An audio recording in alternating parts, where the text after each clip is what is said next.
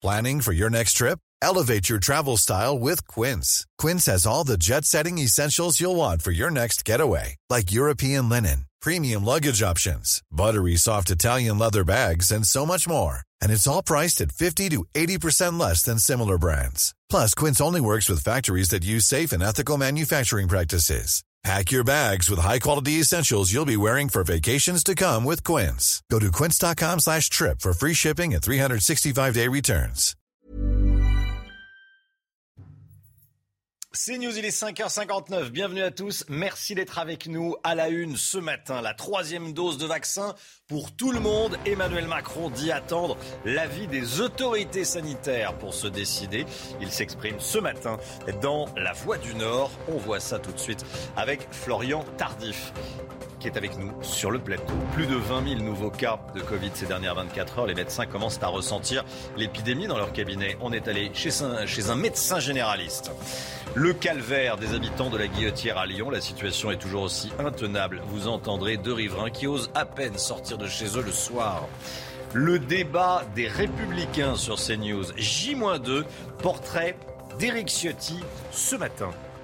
Et puis, la colère des pêcheurs alors que le gouvernement semble anticiper l'échec des négociations avec les Anglais au sujet de la pêche. Les bateaux français vont devoir être détruits. Vous allez entendre cette colère des pêcheurs.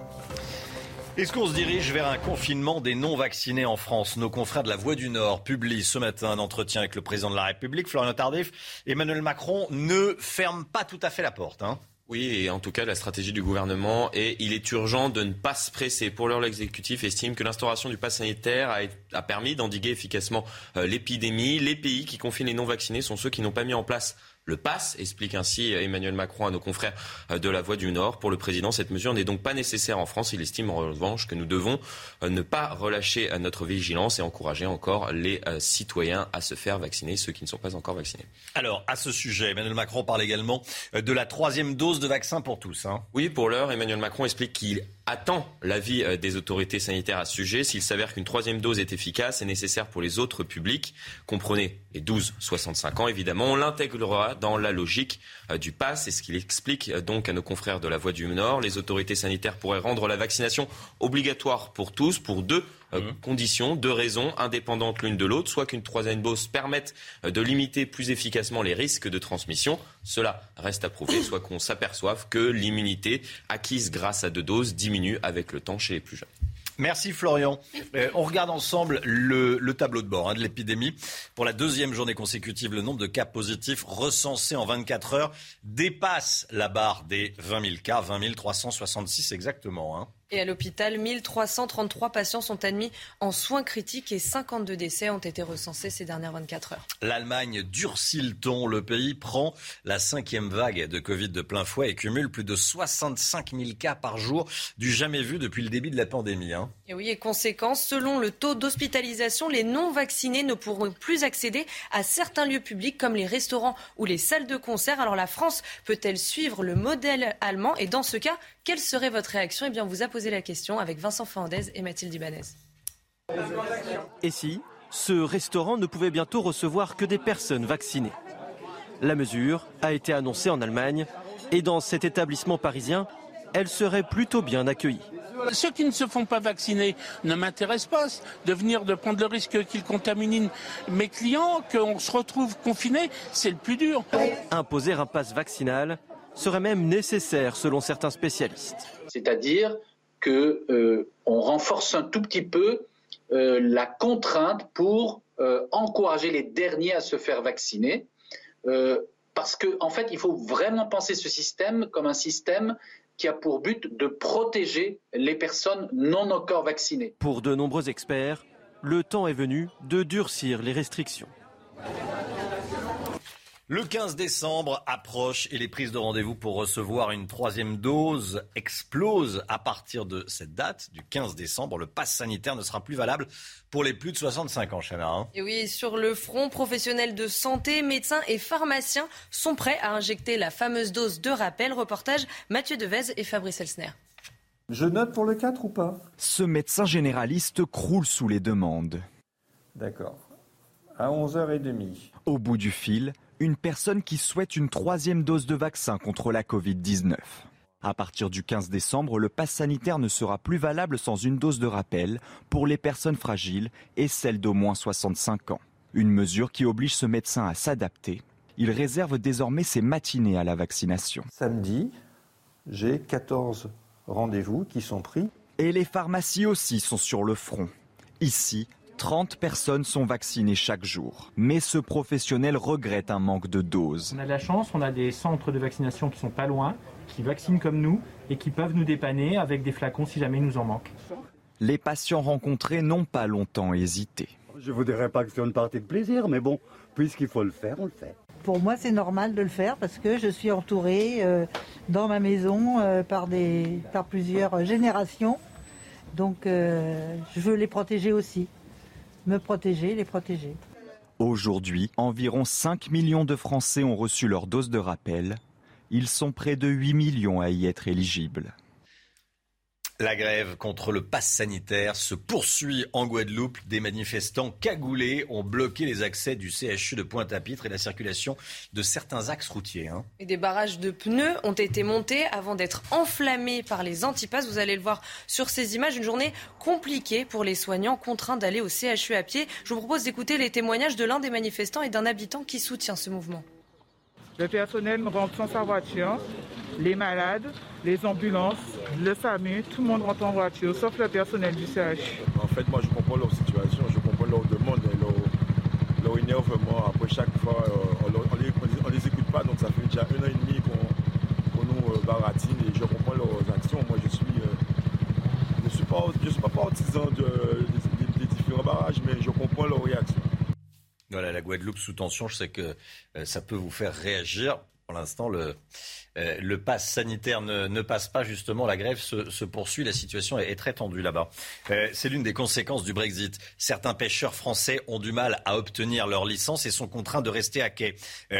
En fait, le gouvernement euh, anticipe une euh, défaite, un échec des négociations avec euh, Londres. Et la ministre de la Mer, Annick Girardin, a déjà annoncé un plan d'indemnisation entre 40 et 60 millions d'euros. Plusieurs professionnels de la pêche ne pourront plus reprendre la mer et les bateaux vont devoir être détruits. Écoutez Olivier Boquet, il est représentant CFTC des marins-pêcheurs le monde maritime, c'est un monde quand même qui, qui, mérite plus de respect que ça. Quoi. Les gens qui sont en mer, qui risquent leur vie, qui font que la filière existe, que la population trouve des produits de qualité dans l'assiette. La France capitule simplement en marchant sur, sur son peuple. Là, ça devient, ça devient indigeste. Quoi. Voilà, euh, indemnisation des navires sans licence. Donc ça veut dire que des pêcheurs euh, pourront plus reprendre la mer. On leur dit très clairement, bah, votre travail, vous savez euh, ce qui vous fait vivre là tous les jours, bah, vous allez devoir euh, arrêter. Vous, vous savez ce qui fait vivre également bah, votre femme, vos enfants, bah, vous devez arrêter. C'est comme ça que ça se passe avec Dorit Maten. Hein? Oui, puis ce qui est scandaleux, c'est que c'est encore les pouvoirs publics qui donnent de l'argent pour calmer le jeu. Donc c'est encore des fonds publics et ça empêche des gens de travailler. Alors ce qu'ils veulent, les pêcheurs, c'est aller au travail. Ils aiment leur métier. On leur dit non, restez chez vous, c'est fini. En plus, détruire les bateaux, ça ce qui est scandaleux, c'est que l'Europe plie face au Royaume-Uni. Ce sont les accords euh, du Brexit. Mmh. Agression, incivilité, vente à la sauvette. À Lyon, les habitants du quartier de la Guillotière vivent toujours un vrai cauchemar. Malgré la médiatisation, rien ne semble être fait. Hein. Et oui, et un couple de riverains a accepté de témoigner pour CNews. Ils vivent chaque jour dans la peur jusqu'à se barricader chez eux le soir. Olivier Madinier et Régine Delfour les ont rencontrés. Maria et Antonio habitent place Gabriel Péry dans le quartier de la Guillotière à Lyon depuis plus de 20 ans. Mais désormais, ils vivent dans la peur. La policière est là. Et j'ai peur de rentrer. J'ai peur de me faire agresser. Et euh, si on est obligé de sortir le soir avec mon mari, on ne prend strictement rien sur nous. Aucun bijou, aucune montre, aucun téléphone. On a 10 euros dans la poche. Point final. Leur vie est devenue un enfer depuis 2014. Obligés d'adapter leurs horaires pour sortir, ils restent parfois bloqués chez eux. On est même euh, contraint euh, d'esquiver euh, une grande partie de la place quand on veut sortir. Quand on arrive à sortir, puisque le marché se développe jusque devant les portes de l'immeuble. Pour se protéger, ils ont dû installer des portes blindées. Leur seul espoir pour sortir de ce cauchemar est de vendre leur appartement. Mais leur bien a déjà perdu 100 000 euros de sa valeur. Voilà, et on sera avec une habitante de la Guillotière, une, une commerçante plus précisément, à 8h30. Soyez là, une pharmacienne. Plus de policiers, plus de masse salariale, donc un coût qui augmente, mais moins de résultats. C'est le constat dressé par la Cour des comptes dans son dernier rapport. Selon les magistrats financiers, la masse salariale de la police augmente, les effectifs sur le terrain et le nombre d'affaires élucidées, eux, n'avancent pas c'est un bilan bien loin des discours officiels. Vincent Fandège, que dit ce rapport précisément? Eh bien, on y découvre que le taux d'élucidation des homicides baisse significativement, 70,3% en 2018 euh, et à peine 63% euh, l'année dernière. Pourtant, eh bien, en 10 ans, 10 milliards d'euros ont été consacrés à la police. La masse salariale, elle, a augmenté de 21% plus d'agents, mais pour autant, les effectifs alloués, par exemple, à l'ordre public ont diminué de 3%. Euh, les effectifs alloués à la sécurité routière ont diminué, eux, de 11%. Euh, Résultat, eh bien, le taux d'engagement sur le terrain, lui aussi, chute, passant de 40% en 2011 à moins de 37% l'an dernier. Alors, comment y remédier? La Cour des comptes préconise de revoir notamment le déploiement des effectifs, également une meilleure formation des agents et enfin une meilleure mutualisation entre la police et la gendarmerie. Merci beaucoup, Vincent Fandège. Euh, l'événement politique de la semaine, c'est le débat des candidats les Républicains dimanche soir sur CNews et en simultané euh, sur Europe 1. À l'occasion de cet événement exceptionnel, on vous propose chaque jour le portrait d'un des cinq candidats. Aujourd'hui, euh, c'est Éric Ciotti, député des Alpes-Maritimes. Chana. Hein. Et le candidat au Congrès LR souhaite incarner une droite vraiment de droite, immigration réduite au strict minimum,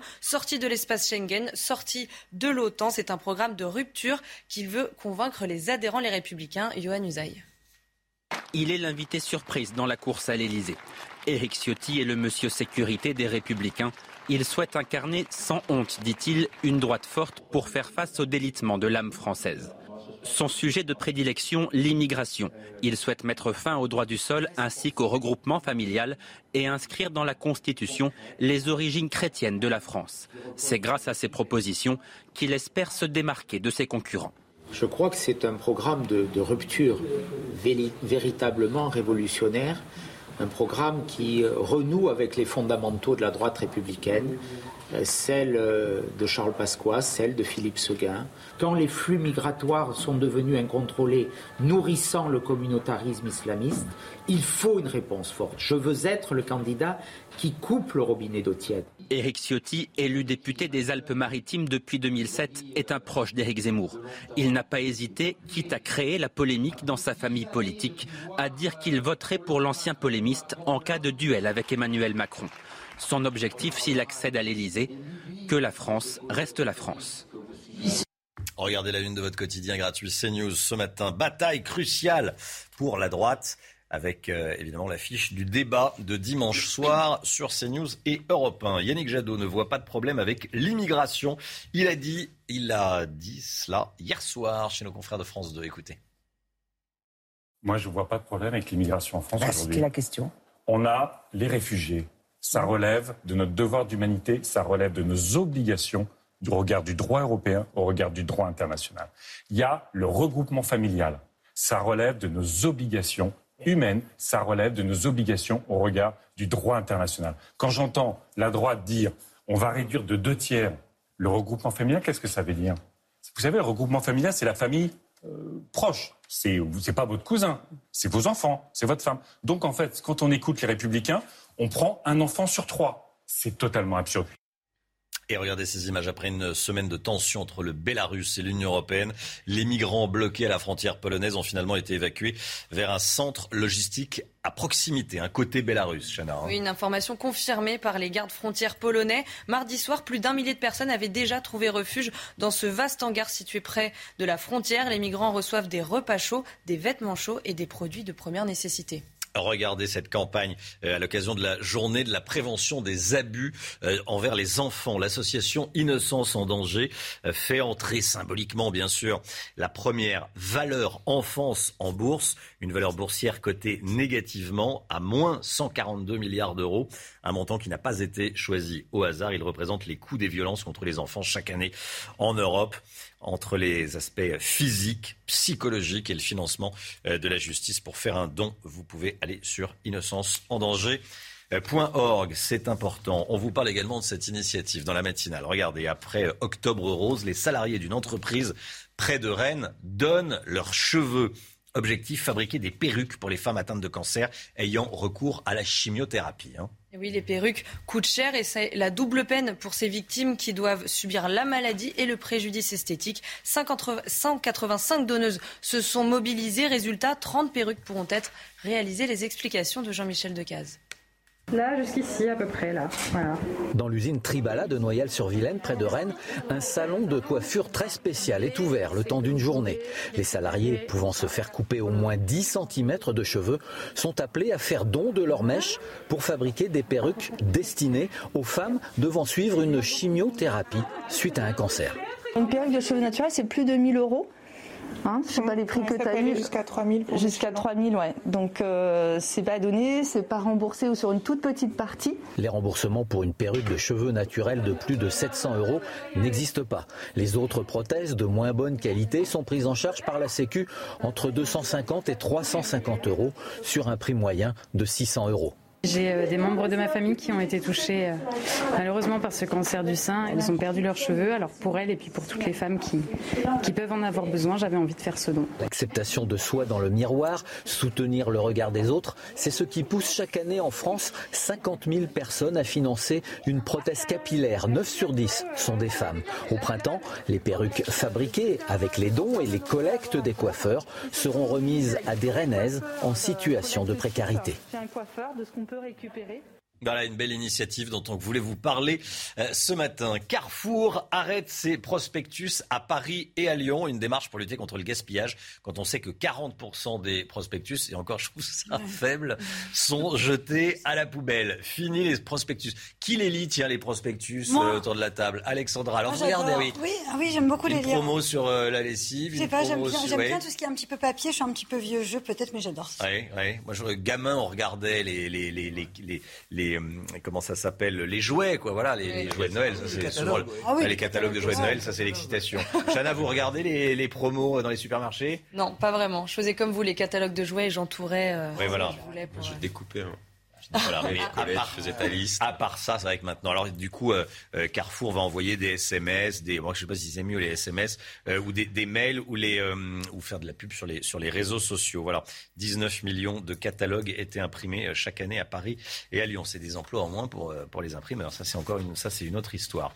Euh, et puis regardez ce morceau de papier. C'est pas un papier comme les autres. hein. C'est une copie originale de la Constitution américaine vendue aux enchères cette nuit à New York, Chana. hein. Et oui, elle a été adjugée euh, pour la modeste somme de 43 millions de dollars. Signé le 17 septembre 1787 à Philadelphie, il devient le document historique le plus cher vendu aux enchères. Allez, l'écho tout de suite. On parle d'un effondrement des ventes d'automobiles avec Eric de Ritmaten. Donc, euh, très forte baisse des ventes d'automobiles en, en Europe. Eric de Ritmaten, on se pose une question. Combien de temps ça va durer? Ça va reprendre un jour? Alors d'a- d'après Thierry Breton, hein, qui est le commissaire Mm. euh, européen, ça va durer, euh, oui, plusieurs mois, plusieurs trimestres. On pense que ça ne va pas s'arranger avant l'été 2022. Vous voyez, donc c'est L'été prochain, quoi. L'été ouais. prochain. Alors pour l'instant, c'est vrai que les chiffres sont au plus bas et c'est pour ça qu'on en parle. hein. Euh, on est revenu 30 ans en arrière en termes de vente de voitures en Europe. On est à moins 30% selon la CEA, qui est la- la- le- l'autorité en fait de, de- de vente automobile. Enfin, c'est l'association de constructeurs automobiles européens. Et alors, ben, c'est dû à quoi? C'est euh, la chute, euh, vous savez, des pénuries de semi-conducteurs, d'une part, hein, les, les pièces détachées qui manquent, et puis aussi euh, la frilosité des, des consommateurs à passer à la voiture électrique avec le, le changement, si vous voulez, ce changement du thermique vers l'électrique, ça crée quand même un point d'interrogation. Bon, voilà, c'est un ensemble de, de phénomènes. Alors, il y a des pays, l'Italie est en recul de 35%, l'Allemagne moins 34,9%, la France moins 30,7%. Euh, c'est énorme, donc c'est pour le mois d'octobre. Je le disais, la voiture électrique, c'est seulement une voiture sur cinq en Europe qui se vend. Donc, vous voyez, on est encore loin du but. Et je terminerai Une par- voiture sur 5 en full Oui. électrique ou en, hybride En rechargeable full électrique, oui, oui, Ah oui, le full Une électrique. sur cinq. On 20% parle des de voitures sont en 100% électriques. Exactement. Ah Donc c'est pas encore suffisamment. Et euh, je termine par un point. Oui. Selon le comité des constructeurs en France, l'automobile c'est vraiment le seul secteur, le seul secteur qui ne s'en est pas, qui n'en s'est- qui ne s'en est pas sorti, c'est-à-dire vraiment victime de la crise, qui a vraiment du mal à relever la tête, parce que les autres redémarrent lentement, mais là l'automobile pour l'instant est en plein arrêt. Enfin en tout cas en, en plein ralentissement euh, profond. CNews, il est 6h18. Merci d'être avec nous. Restez bien sur CNews. Dans un instant, le temps avec Alexandra Blanc. La tendance, Alexandra? Eh bien, au programme ce matin, un temps brumeux, mais dans l'après-midi, le soleil revient notamment dans le sud. Du soleil dans le sud. Ça va être compliqué ailleurs, donc. Oui, sur le nord, on verra pas le soleil. On verra pas le soleil sur le nord. Bon, et puis euh, on va et puis on va parler euh, également euh, des pêcheurs colère des pêcheurs puisque le gouvernement prépare une indemnisation pour les pêcheurs qui n'obtiendront pas leur, leur licence. C'est l'effet, évidemment, c'est la conséquence du Brexit et d'un probable, probable échec des négociations avec Londres. Vous allez euh, entendre cette colère euh, dans un instant. Restez bien avec nous sur CNews. À tout de suite. CNews 6h25, le sport et on commence, Chana, avec les filles du PSG. Et oui, le PSG féminin est qualifié pour les quarts de finale de la Ligue des Champions après sa victoire 2-0 hier contre le Real Madrid. Les championnes de France poursuivent leur sans faute. 4 matchs, 4, victoires et aucun but encaissé. Les Parisiennes sont assurées de finir première de leur groupe, synonyme a priori d'un tirage plus favorable pour la suite de la compétition. Et puis la Transat Jacques Vabre et ses images qui donnent envie de naviguer. Tous les skippers ont dépassé les latitudes du Cap Vert où les températures sont plus clémentes après un début d'épreuve marqué par le manque de vent. Les conditions de navigation s'améliorent. La course bat son plein. Les plus rapides arriveront mercredi prochain en Martinique. 6h26, le temps, Alexandra, tout de suite. Alexandra, vous nous emmenez à Saint-Véran. Oui, où les conditions météo s'annoncent très agréables, un petit peu à l'image d'hier, du grand beau temps attendu euh, sur les Hautes-Alpes, avec un temps sec et ensoleillé, des températures plutôt douces. Mais la semaine prochaine, ce sera l'arrivée de l'hiver, avec donc le retour de conditions météo hivernales et surtout de la neige attendue en montagne. Alors ce matin, un temps très brumeux, très nuageux sur les trois quarts du pays, notamment le long de la Garonne ou encore en remontant sur les régions du Nord. On retrouve en revanche un temps très lumineux autour du golfe du Lion ou encore entre la Côte d'Azur et la Corse, avec néanmoins le maintien du vent sur le couloir rhodanien. Dans l'après-midi, eh bien de plus en plus de soleil, notamment dans le sud, entre la Bretagne, les régions centrales, la Vendée ou encore en allant vers le sud-ouest. En revanche, entre le bassin parisien, les Ardennes ou encore le nord, eh bien le temps va rester bien, bien nuageux. Aujourd'hui, on ne verra pas le soleil.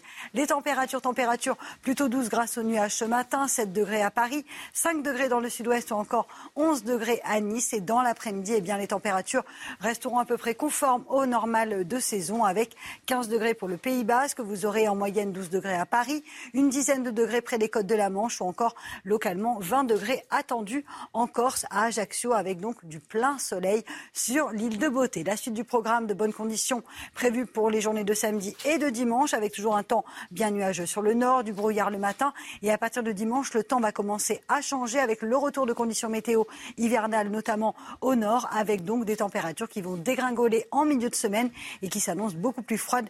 L'arrivée de l'hiver est donc prévue à partir de mercredi, voire de jeudi au nord comme au sud. C'est News, il est 6h29. Merci d'être avec nous. Toute l'équipe de la matinale est là, évidemment, eh, pour vous aider à bien démarrer cette journée de vendredi 19 novembre. À la une ce matin, la colère des pêcheurs, alors que le gouvernement semble anticiper l'échec des négociations avec Londres au sujet de la pêche. Des bateaux français vont devoir être détruits, on va tout vous dire. La ville de Saint-Denis, près de Paris, réagit après un nouveau mariage qui a dégénéré. 2300 euros d'amende ont été infligés à des invités qui se sont mal comportés. Plus de 20 000 nouveaux cas de Covid en 24 heures. Les centres d'appel d'urgence commencent à sentir la poussée de la nouvelle vague. On sera en direct dans un instant avec la porte-parole de la Société française de médecine d'urgence. À tout de suite. Merci d'être avec nous. Et puis, euh, J-2 avant le grand débat des Républicains sur CNews. La droite recommence à y croire pour 2022. On verra ça avec vous, Florian Tardif.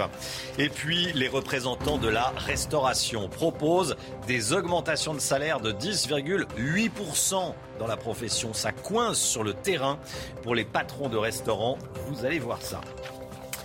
Colère, tristesse des pêcheurs. Le gouvernement anticipe un échec des négociations avec la Grande-Bretagne et prévoit une indemnisation pour ces professionnels de la mer qui, pour ceux qui n'ont pas obtenu leur licence, ne peuvent plus aller pêcher en mer britannique, Chana. hein. Oui, une enveloppe de 40 à 60 millions d'euros pourrait être mise sur la table pour les pêcheurs. C'est un aveu de renoncement de la part du gouvernement. Les précisions de Sybille Delettre. C'est une annonce qui ne passe pas, considérée comme un renoncement. Une enveloppe de 40 à 60 millions d'euros va être mise sur la table pour indemniser les pêcheurs qui ne pourraient plus partir en mer faute de licence. Ça veut dire quoi? Ça veut dire que l'on met à la case des bateaux et que à la fois euh, on ne règle pas le problème de fond, c'est-à-dire les négociations, mais aussi on, ferme les perspectives à des métiers et donc à l'attractivité euh, des métiers de, de pêcheurs. Une solution à la crise qui oppose la France au Royaume-Uni depuis le Brexit. Les pêcheurs ont besoin de licences pour aller dans les eaux britanniques. Mais les conditions fixées par Londres sont trop exigeantes. Résultat, seuls 220 permis ont été accordés pour l'instant. La France en réclame 150 de plus. Normalement, entre le 1er avril et le 31 décembre, nous sommes dans les eaux anglaises et ça représente quelque peu 60 à 70% du chiffre d'affaires. Un quart des poissons pêchés par les Français vient des eaux britanniques colère et tristesse. Euh, la France avait dit il y a quelques jours quelques semaines. Vous allez voir ce que vous allez voir. Euh, si ça se passe mal, on va fermer les, ports français euh, aux pêcheurs britanniques. Pour l'instant, c'est pas le chemin qui semble être pris.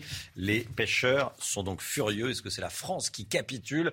On verra ça dans le dans le face à face. Soyez là, Lydia Guirous, Olivier D'Artigol à partir de, de 7 heures. Est-ce qu'on se dirige vers un confinement des non-vaccinés en France? Nos confrères de la Voix du Nord publient ce matin un entretien avec le président de la République. On regarde ensemble ce que dit Emmanuel Macron sur les différents euh, confinements en Europe. Les pays qui confinent les non-vaccinés sont ceux qui n'ont pas mis en place le pass sanitaire. Cette mesure n'est donc pas nécessaire en France. Il en profite pour rappeler l'importance de la vaccination pour lutter contre la pandémie. Sur la troisième dose, pour tous donc, j'attends l'avis des autorités sanitaires, précise le président de la République. On fait le point sur les derniers chiffres de l'épidémie en France, Chana. Hein. oui, pour la deuxième journée consécutive, le nombre de cas positifs recensés en 24 heures dépasse la barre des 20 000 cas, 20 366 exactement. À l'hôpital, 1333 patients sont admis en soins critiques. 52 décès ont été recensés ces dernières 24 heures. La cinquième vague est donc bien là. Face à la remontée du nombre des cas, les centres d'appel SAMU sont saturés. On va être dans un instant avec Agnès Ricaribon, porte-parole de la Société française de médecine d'urgence. À tout de suite, madame. On va tout d'abord regarder euh, ce reportage de nos équipes dans le Nord euh, sur euh, les appels au SAMU. Illustration donc dans la région lilloise où les, appels au service d'urgence ont doublé en une semaine. Damien Deparnay, Charlie Zerman, regardez. Au centre d'appel du SAMU de Lille, pas de doute, la cinquième vague de l'épidémie est bien réelle. Le nombre d'appels liés à des symptômes du Covid augmente de jour en jour. Il y a une tendance à une augmentation du nombre d'appels au SAMU pour raison de Covid au, sens large. On était sur quelque chose qui était devenu euh, marginal. Aujourd'hui, on est sur quelque chose qui est en train de devenir significatif, avec un doublement des appels euh, cette semaine par rapport à la semaine dernière. Même tendance au cabinet SOS médecin de Tourcoing. Un désistement à 17h30. Vous avez un peu de chance, tout, sur Tourcoing, madame. On est bien dans la cinquième vague, puisqu'on est en moyenne 270-250 actes par jour. Et au niveau du Covid, effectivement, depuis quelques temps, on a remarqué qu'on avait des appels qui étaient en rapport avec le Covid. Ce médecin le confirme, il commence à être débordé par l'afflux de patients dans son cabinet. Il y a une grande partie de notre activité qui, aujourd'hui, s'explique par cette euh, recrudescence euh, du virus. Nous sommes obligés de crier au secours pour demander à nos confrères qui sont de repos pouvoir venir euh, nous aider. À SOS Médecins comme au SAMU, les soignants constatent que la grande majorité des patients qui présentent des symptômes sont non vaccinés. Agnès Ricard-Ribon, bonjour. Merci d'être en direct avec nous ce matin dans, la matinale CNews. Vous ressentez cette augmentation des nombres, du nombre d'appels dans toute la France? Alors, toutes les régions ne se comportent pas de la même façon, mais c'est vrai que ce qui se passe dans le, dans le Nord est une grosse alerte. En Ile-de-France, on a eu des prémices d'augmentation, mais on sait très bien que ce qui se passe dans, dans, les Hauts-de-France euh, va nous arriver en, Ile-de-France après. En Ile-de-France, on est à peu près à 200 appels jour sur les 8 SAMU et une cinquantaine de patients qui sont transportés à l'hôpital euh, par 24 heures. Alors, à quelle occasion un, patient Covid appelle les urgences? Euh, C'est vraiment quand il y a une détresse respiratoire?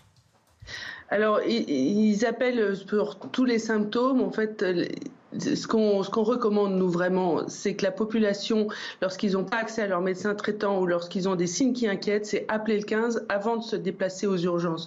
Parce que aujourd'hui, ce sont surtout les, les, urgences qui sont saturées et euh, la régulation médicale peut permettre, par une analyse santé, de mieux orienter le patient vers euh, dans le système de soins.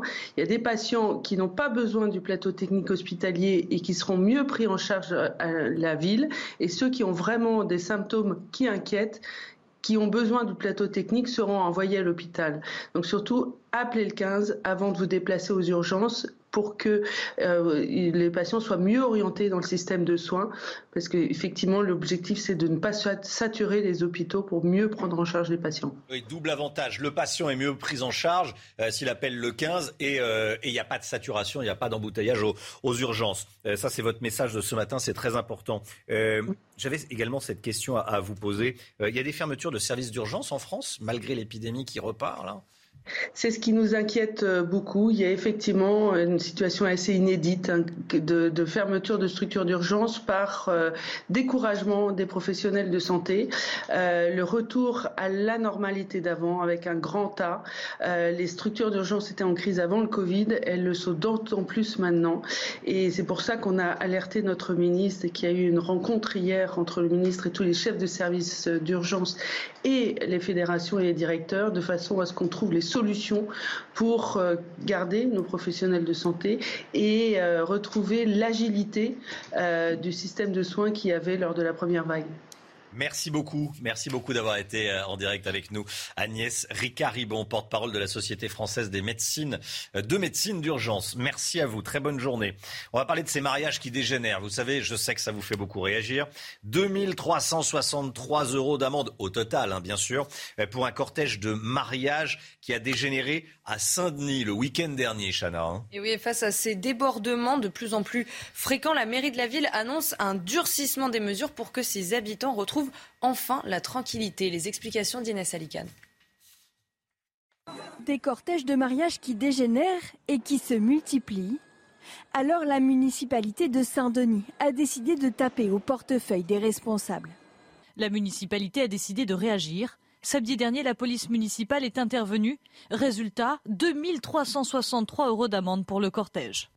Cet adjoint à la mairie déplore qu'un nouveau cortège ait dégénéré samedi dernier ce sont uniquement les auteurs qui ont été verbalisés, euh, voilà, parce qu'ils euh, sont entrés dans une zone qui est piétonne. En principe, il y a seulement le véhicule des mariés qui peut rentrer. Euh, là, en l'occurrence, il y avait plusieurs véhicules. il y a eu des klaxons abusifs, il y a eu du téléphone au volant. Ils en ont profité pour jeter des détritus sur la voie publique. Ils ont été verbalisés pour tous ces faits-là. Pour éviter ces débordements, en marge des cérémonies, les mariés s'engagent à signer une charte à Saint-Denis. Et la municipalité, elle, se félicite de la verbalisation des auteurs des faits. L'événement politique de la semaine, c'est le débat des candidats les républicains, évidemment, dimanche soir sur CNews à partir de 20h50 et en simultané sur Europe 1. À l'occasion de cet événement, on vous propose chaque jour, vous savez, le portrait d'un des cinq candidats. Aujourd'hui, place à Michel Barnier, l'ancien négociateur en chef du Brexit. Hein. Et le candidat au Congrès des Républicains espère créer la surprise et troubler le match à droite. Je vous propose de regarder ce sujet de Johan, Usage, euh, et Stéphanie Rouquier. Il est surnommé le Joe Biden français. À 70 ans, Michel Barnier bénéficie d'une bonne image auprès des adhérents. Plusieurs fois ministre sous les présidences de Jacques Chirac et de Nicolas Sarkozy, Michel Barnier est un Européen convaincu. Une expérience qu'il met en avant pour gagner des points sur ses concurrents une expérience construite euh, pied à pied, étape par étape, euh, une vingtaine d'années d'élu local, euh, départemental dans mon département, de grands projets comme les Jeux Olympiques. J'ai eu l'honneur à quatre reprises d'être ministre. J'ai l'expérience que peu de personnes ont en France d'avoir été trois fois à Bruxelles dans des missions internationales et plus dernièrement le, le Brexit. C'est tout ça que j'ai envie de mettre au service de pays. Contrairement à Xavier Bertrand et Valérie Pécresse, Michel Barnier n'a jamais quitté sa famille politique. Sa loyauté est un atout qu'il ne manque d'ailleurs pas de rappeler. Sa proposition phare concerne l'immigration. Il souhaite un moratoire de 3 à 5 ans. Irréaliste, disent certains de ses concurrents qui n'ont pas hésité à le bousculer sur cette question lors des précédents débats. Mais c'est avec un programme basé sur le travail et le mérite qu'il espère convaincre les adhérents des Républicains. Voilà, le débat, c'est dimanche 20h50 sur CNews et sur Europe 1. Regardons ensemble la une de votre quotidien gratuit CNews. Euh, bataille cruciale pour la droite. Euh, notre sondage Présitrack Opinionway pour euh, CNews dans l'hypothèse où Xavier Bertrand serait le candidat des Républicains. Emmanuel Macron est à 24%, Marine Le Pen 19%, Xavier Bertrand 13%, Éric Zemmour 12%. Hypothèse Pécresse 24% pour Emmanuel Macron, Marine Le Pen à 20%, Éric Zemmour à 12%, Valérie Pécresse 11%. Euh, hypothèse Barnier, voilà. Voilà, hypothèse Pécresse, hypothèse Barnier, euh, Marine Le Pen 21%, Emmanuel Macron à 25%, Éric Zemmour à 12%, Michel Barnier à 9%. Et voilà pour le, reste. Euh, pour le second tour, Emmanuel Macron l'emporterait 56% contre 44% pour Marine Le Pen.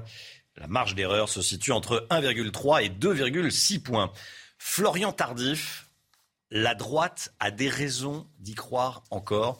Euh, il y a plusieurs signaux positifs euh, en faveur de la droite qui sont apparus ces derniers jours. Hein. En tout cas, la, croix, la droite veut encore y croire. La route est encore longue, le parcours semé d'embûches, mais la droite a repris quelques couleurs, il est vrai, ces dernières semaines, omniprésente sur la scène médiatique avec ses nombreux débats. Elle a réussi, en cette rentrée, à attirer euh, de nouveaux adhérents, arrêtant ainsi une hémorragie euh, quasi ininterrompue depuis près de 10 ans. Ce sont près euh, de 150 000 adhérents qui vont pouvoir voter le 4 décembre, entre le 1er et le 4 décembre prochain, pour désigner donc ce candidat à droite. C'est près de deux fois plus euh, qu'en septembre dernier. Une dynamique que la droite euh, compte maintenir. On espère euh, même qu'en coulisses, la désignation du candidat en décembre prochain donnera un coup d'accélérateur supplémentaire. Les républicains ne pourront pas s'en passer, car s'ils souhaitent se hisser au second tour de la présidentielle, ils auront besoin de ce coup d'accélérateur. On vient de le voir concrètement dans les sondages. Ils sont troisième, quatrième encore derrière Emmanuel Macron, Marine Le Pen ou encore Éric Zemmour.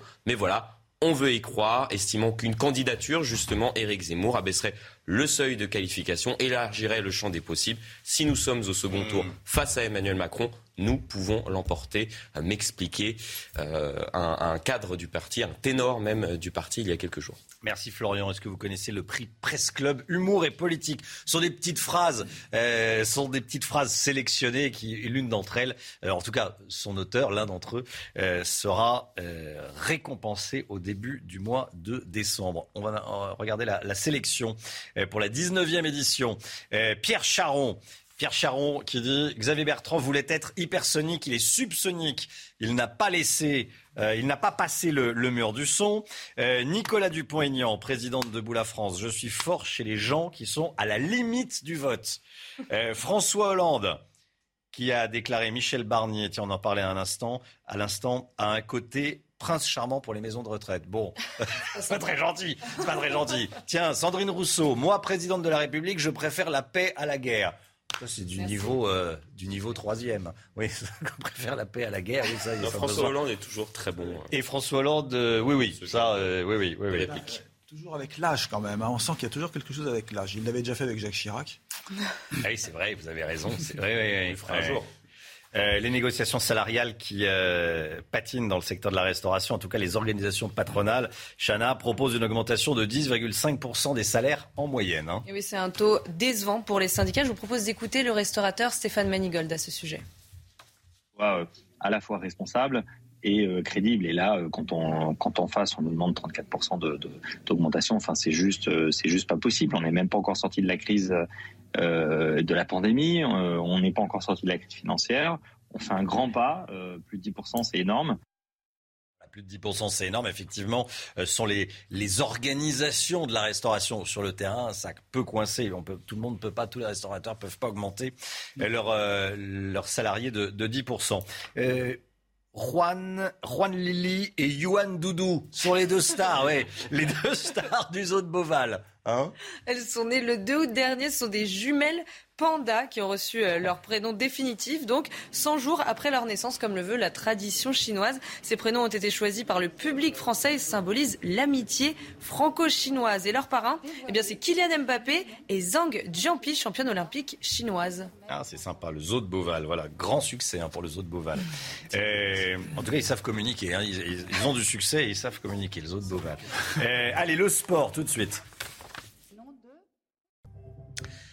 Le PSG féminin qualifié pour les quarts de finale de la Ligue des Champions après sa victoire 2-0 hier contre le Real Madrid. Hein. Et les championnes de France poursuivent leur sans faute, 4 matchs, 4 victoires et aucun but encaissé. Les Parisiennes sont assurées de finir première de leur groupe, synonyme a priori d'un tirage plus favorable pour la suite de la compétition. Allez, puis on regarde ensemble ces images magnifiques de la Transat Jacques Vabre, des images qui donnent envie de, de naviguer. Ça va vite, hein, la, Transat, la Transat Jacques Vabre. Les, les, bateaux volent sur la, sur la mer. C'est magnifique, hein, Et oui, tous les skippers ont dépassé les latitudes du Cap Vert et où les températures sont beaucoup plus clémentes. Après un début d'épreuve marqué par le manque de vent, les conditions de navigation s'améliorent. La course bat son plein. Les plus rapides arriveront mercredi prochain en Martinique. 6h47. Bon, il est mort le soleil. Euh, il y a, c'est Nicoletta, hein, évidemment, Nicoletta qui reprend son tube avec Marina Kay. Euh, il est mort le soleil. Un, le clip est en, noir et blanc. La chanteuse de 77 ans s'associe avec Marina Kay pour revisiter son, revisiter son tube. Elle revisite tous ses grands succès. Et là, on écoute. Il est mort le soleil.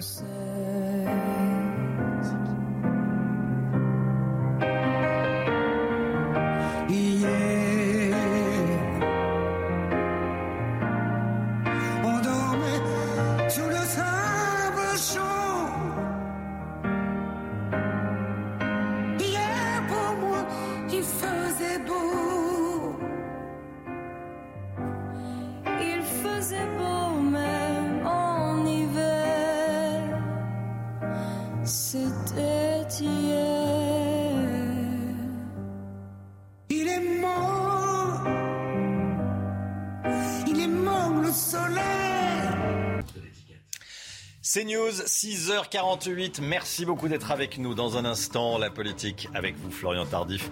On va revenir sur cette interview ce matin du président de la République à la Voix du Nord avant son déplacement dans le Nord. Tiens, il va partout dans le Nord, il va pas à Calais. C'est bizarre. Bon, euh, on va en parler dans le, dans le débat. Euh, dans votre édito, on va euh, parler de la troisième dose. On va parler également du confinement des personnes non vaccinées. C'est ça qui, nous intéresse évidemment. Le président de la République qui fait des annonces. Restez bien avec nous. À tout de suite. C'est News 6h54, la politique avec vous, Florian Tardif. À partir d'aujourd'hui jusqu'à lundi, Emmanuel Macron va multiplier les visites dans sa région natale, les Hauts-de-France, un déplacement sur les terres également de ses potentiels adversaires pour 2022, Marine Le Pen et Xavier Bertrand. Florian Tardif, le chef de l'État s'est mis en marche pour sa réélection? Vous en doutiez, Romain? Non. Non, vous n'en doutez pas, vous n'êtes pas le seul, puisque son sentiment est également partagé par 64% des Français, selon un récent sondage Odoxa pour le Figaro, suite à son allocution la semaine dernière. Plus de deux tiers des personnes interrogées ont eu le sentiment d'avoir face à elles un candidat et non un président. Emmanuel Macron qui est donc un président candidat aujourd'hui. Officiellement pas encore, officieusement oui, ce déplacement dans sa région natale, vous l'avez compris, sur les terres de ses potentiels adversaires, vous l'avez dit, est loin d'être anodin depuis quelques semaines. Toute prise de parole est dorénavant l'occasion pour le chef de l'État d'installer sa candidature dans le paysage politique, l'occasion de défendre son bilan également. Dernier exemple, encore aujourd'hui, ce matin, dans la Voix du Nord, il explique à nos confrères, je rappelle qu'en moyenne, le pouvoir d'achat a davantage augmenté, je cite, malgré la crise sanitaire, qu'au cours des quinquennats précédents. Et sur le prix des énergies, le gouvernement a apporté des réponses. Fin de citation. Emmanuel Macron défend donc son bilan et commence à décocher quelques flèches en direction de ses potentiels adversaires en avril prochain. Ainsi, la semaine dernière, face aux salariés de Genvia à Béziers, il a lancé On ne répond jamais aux difficultés du temps en ayant la nostalgie, je cite, d'un passé qui n'est plus, mais en redoublant de capacité à résister, à ne pas céder, à penser à l'avenir, dans ces dynamiques nouvelles. C'est exactement ce que la France doit faire aujourd'hui. Comprenez, moi, Emmanuel Macron, candidat de l'avenir contre lui. Éric Zemmour, puisque c'est d'Éric Zemmour qu'il s'agit, candidat du passé qui n'est plus, bien qu'il n'est pas encore officiellement candidat. Le chef de l'État, vous l'avez compris, Romain, installe progressivement sa candidature sur l'échiquier présidentiel, définit ses adversaires, ici l'essayiste désigné comme l'une des pièces à faire tomber d'ici avril 2022. Bon, combien de temps euh, cet entre-deux peut-il durer? Longtemps, car s'il y a bien un sujet pour lequel Emmanuel Macron est resté le maître des horloges, c'est celui-ci. Le président pourrait s'inspirer de ses prédécesseurs et se déclarer tardivement, estime-t-on dans son entourage, comprenez, pas avant février 2022. Après tout, Nicolas Sarkozy s'était déclaré le 15 février 2012, Jacques Chirac le 11 février 2002.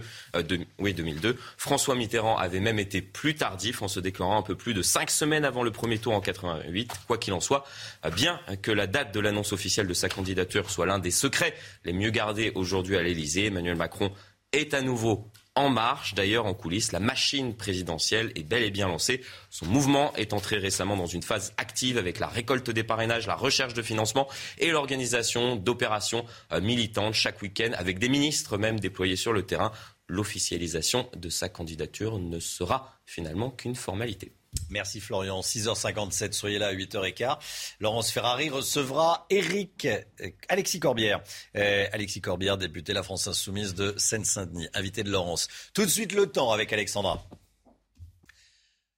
Le temps avec vous, Alexandra, vous nous emmenez à, Nice. Il n'y a que dans le sud qui va faire beau aujourd'hui. Hein. Oui, en effet, Romain. Plus vous irez vers le nord, plus vous aurez un temps nuageux. En revanche, plus vous irez vers le sud, plus le soleil sera bel et bien au rendez-vous avec un temps sec et ensoleillé sur la côte d'Azur, avec néanmoins un petit peu de vent, notamment euh, sur les Bouches du Rhône. Alors, au programme ce matin, un temps très brumeux sur les trois quarts du pays, visibilité réduite, notamment le long de la Garonne ou encore en remontant sur les régions du nord, plein soleil, on le disait, entre Nice ou encore du côté de Cannes. Et puis, dans l'après-midi, eh bien petit à les brouillards vont se dissiper avec néanmoins un temps très très nuageux sur les régions du nord. Mais regardez, plus vous irez vers le sud, plus vous aurez du grand beau temps. Les Bretons également auront du soleil. Des températures plutôt douces ce matin grâce aux nuages. 7 degrés à Paris, 5 degrés pour le Pays Basque ou encore 11 degrés pour la région niçoise. Et dans l'après-midi, eh bien, les températures resteront plutôt douces avec 12 degrés à Paris, 15 degrés pour le Pays Basque. Et dans l'après-midi, eh bien, les températures restent stationnaires. Pour la suite du programme, on va retrouver des conditions météo assez agréables pour la journée de samedi, notamment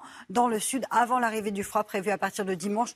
Lundi, mardi et mercredi, les conditions météo s'annoncent hivernales au nord comme au sud. C'est News, il est 6h59. Merci d'être avec nous. On est le vendredi 19 novembre. Emmanuel Macron attend l'avis des autorités sanitaires pour se prononcer sur la troisième dose de vaccin pour tous. Le président qui ne l'exclut donc pas du tout. On va en débattre dans un instant avec Lydia Guiros. Bonjour Lydia. Bonjour Romain. Et avec Olivier D'Artigol. Bonjour Olivier. Bonjour. Et à tout de suite, tous les deux, dans l'actualité. Il y a également la colère des pêcheurs. On en parle beaucoup ce matin alors que le gouvernement semble anticiper l'échec des négociations avec les Anglais au sujet de la pêche. Les bateaux français vont devoir être détruits. Et puis le calvaire des habitants de la Guillotière à Lyon. La situation est toujours aussi intenable. Vous entendrez deux riverains qui osent à peine sortir de chez eux le soir. Est-ce qu'on se dirige vers un confinement des non-vaccinés en France? Nos confrères de la Voix du Nord publient ce matin un entretien avec le président de la République. Regardez ce que dit Emmanuel Macron sur les différents confinements en Europe.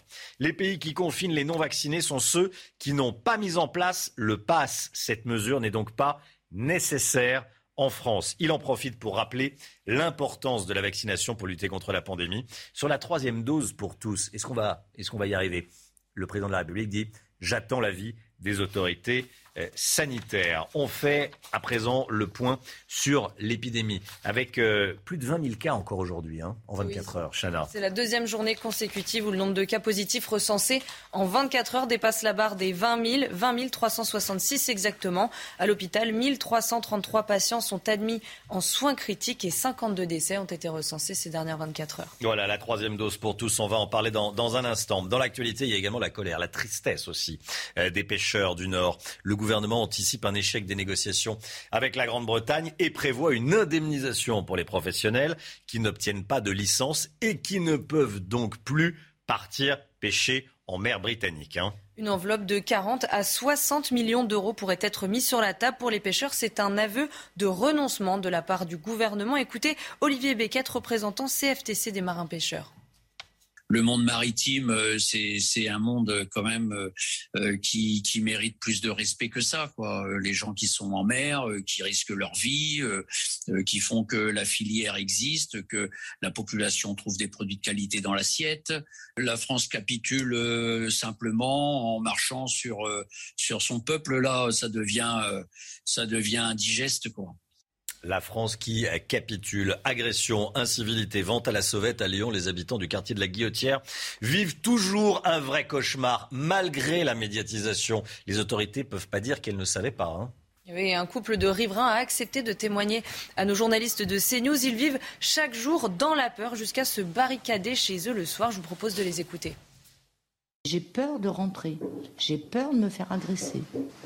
Et euh, si on est obligé de sortir le soir avec mon mari, on ne prend strictement rien sur nous, aucun bijou, aucune montre, aucun téléphone. On a 10 euros dans la poche. Point final. On est même euh, contraint euh, d'esquiver une grande partie de la place quand on veut sortir. Quand on arrive à sortir, puisque le marché se développe jusque devant les portes de l'immeuble, c'est fou hein, ce, que, ce que disent ces, ces, habitants du quartier de la Guillotière euh, à Lyon. Olivier D'Artigol, Lydia Guirousse, qu'est-ce que ça vous inspire comme euh, commentaire? Voilà comment ça se passe. Ils ont peur de sortir, on ne prend rien, on a 10 euros sur Ces personnes sont courageuses, elles disent leur, euh, leur, leur détresse.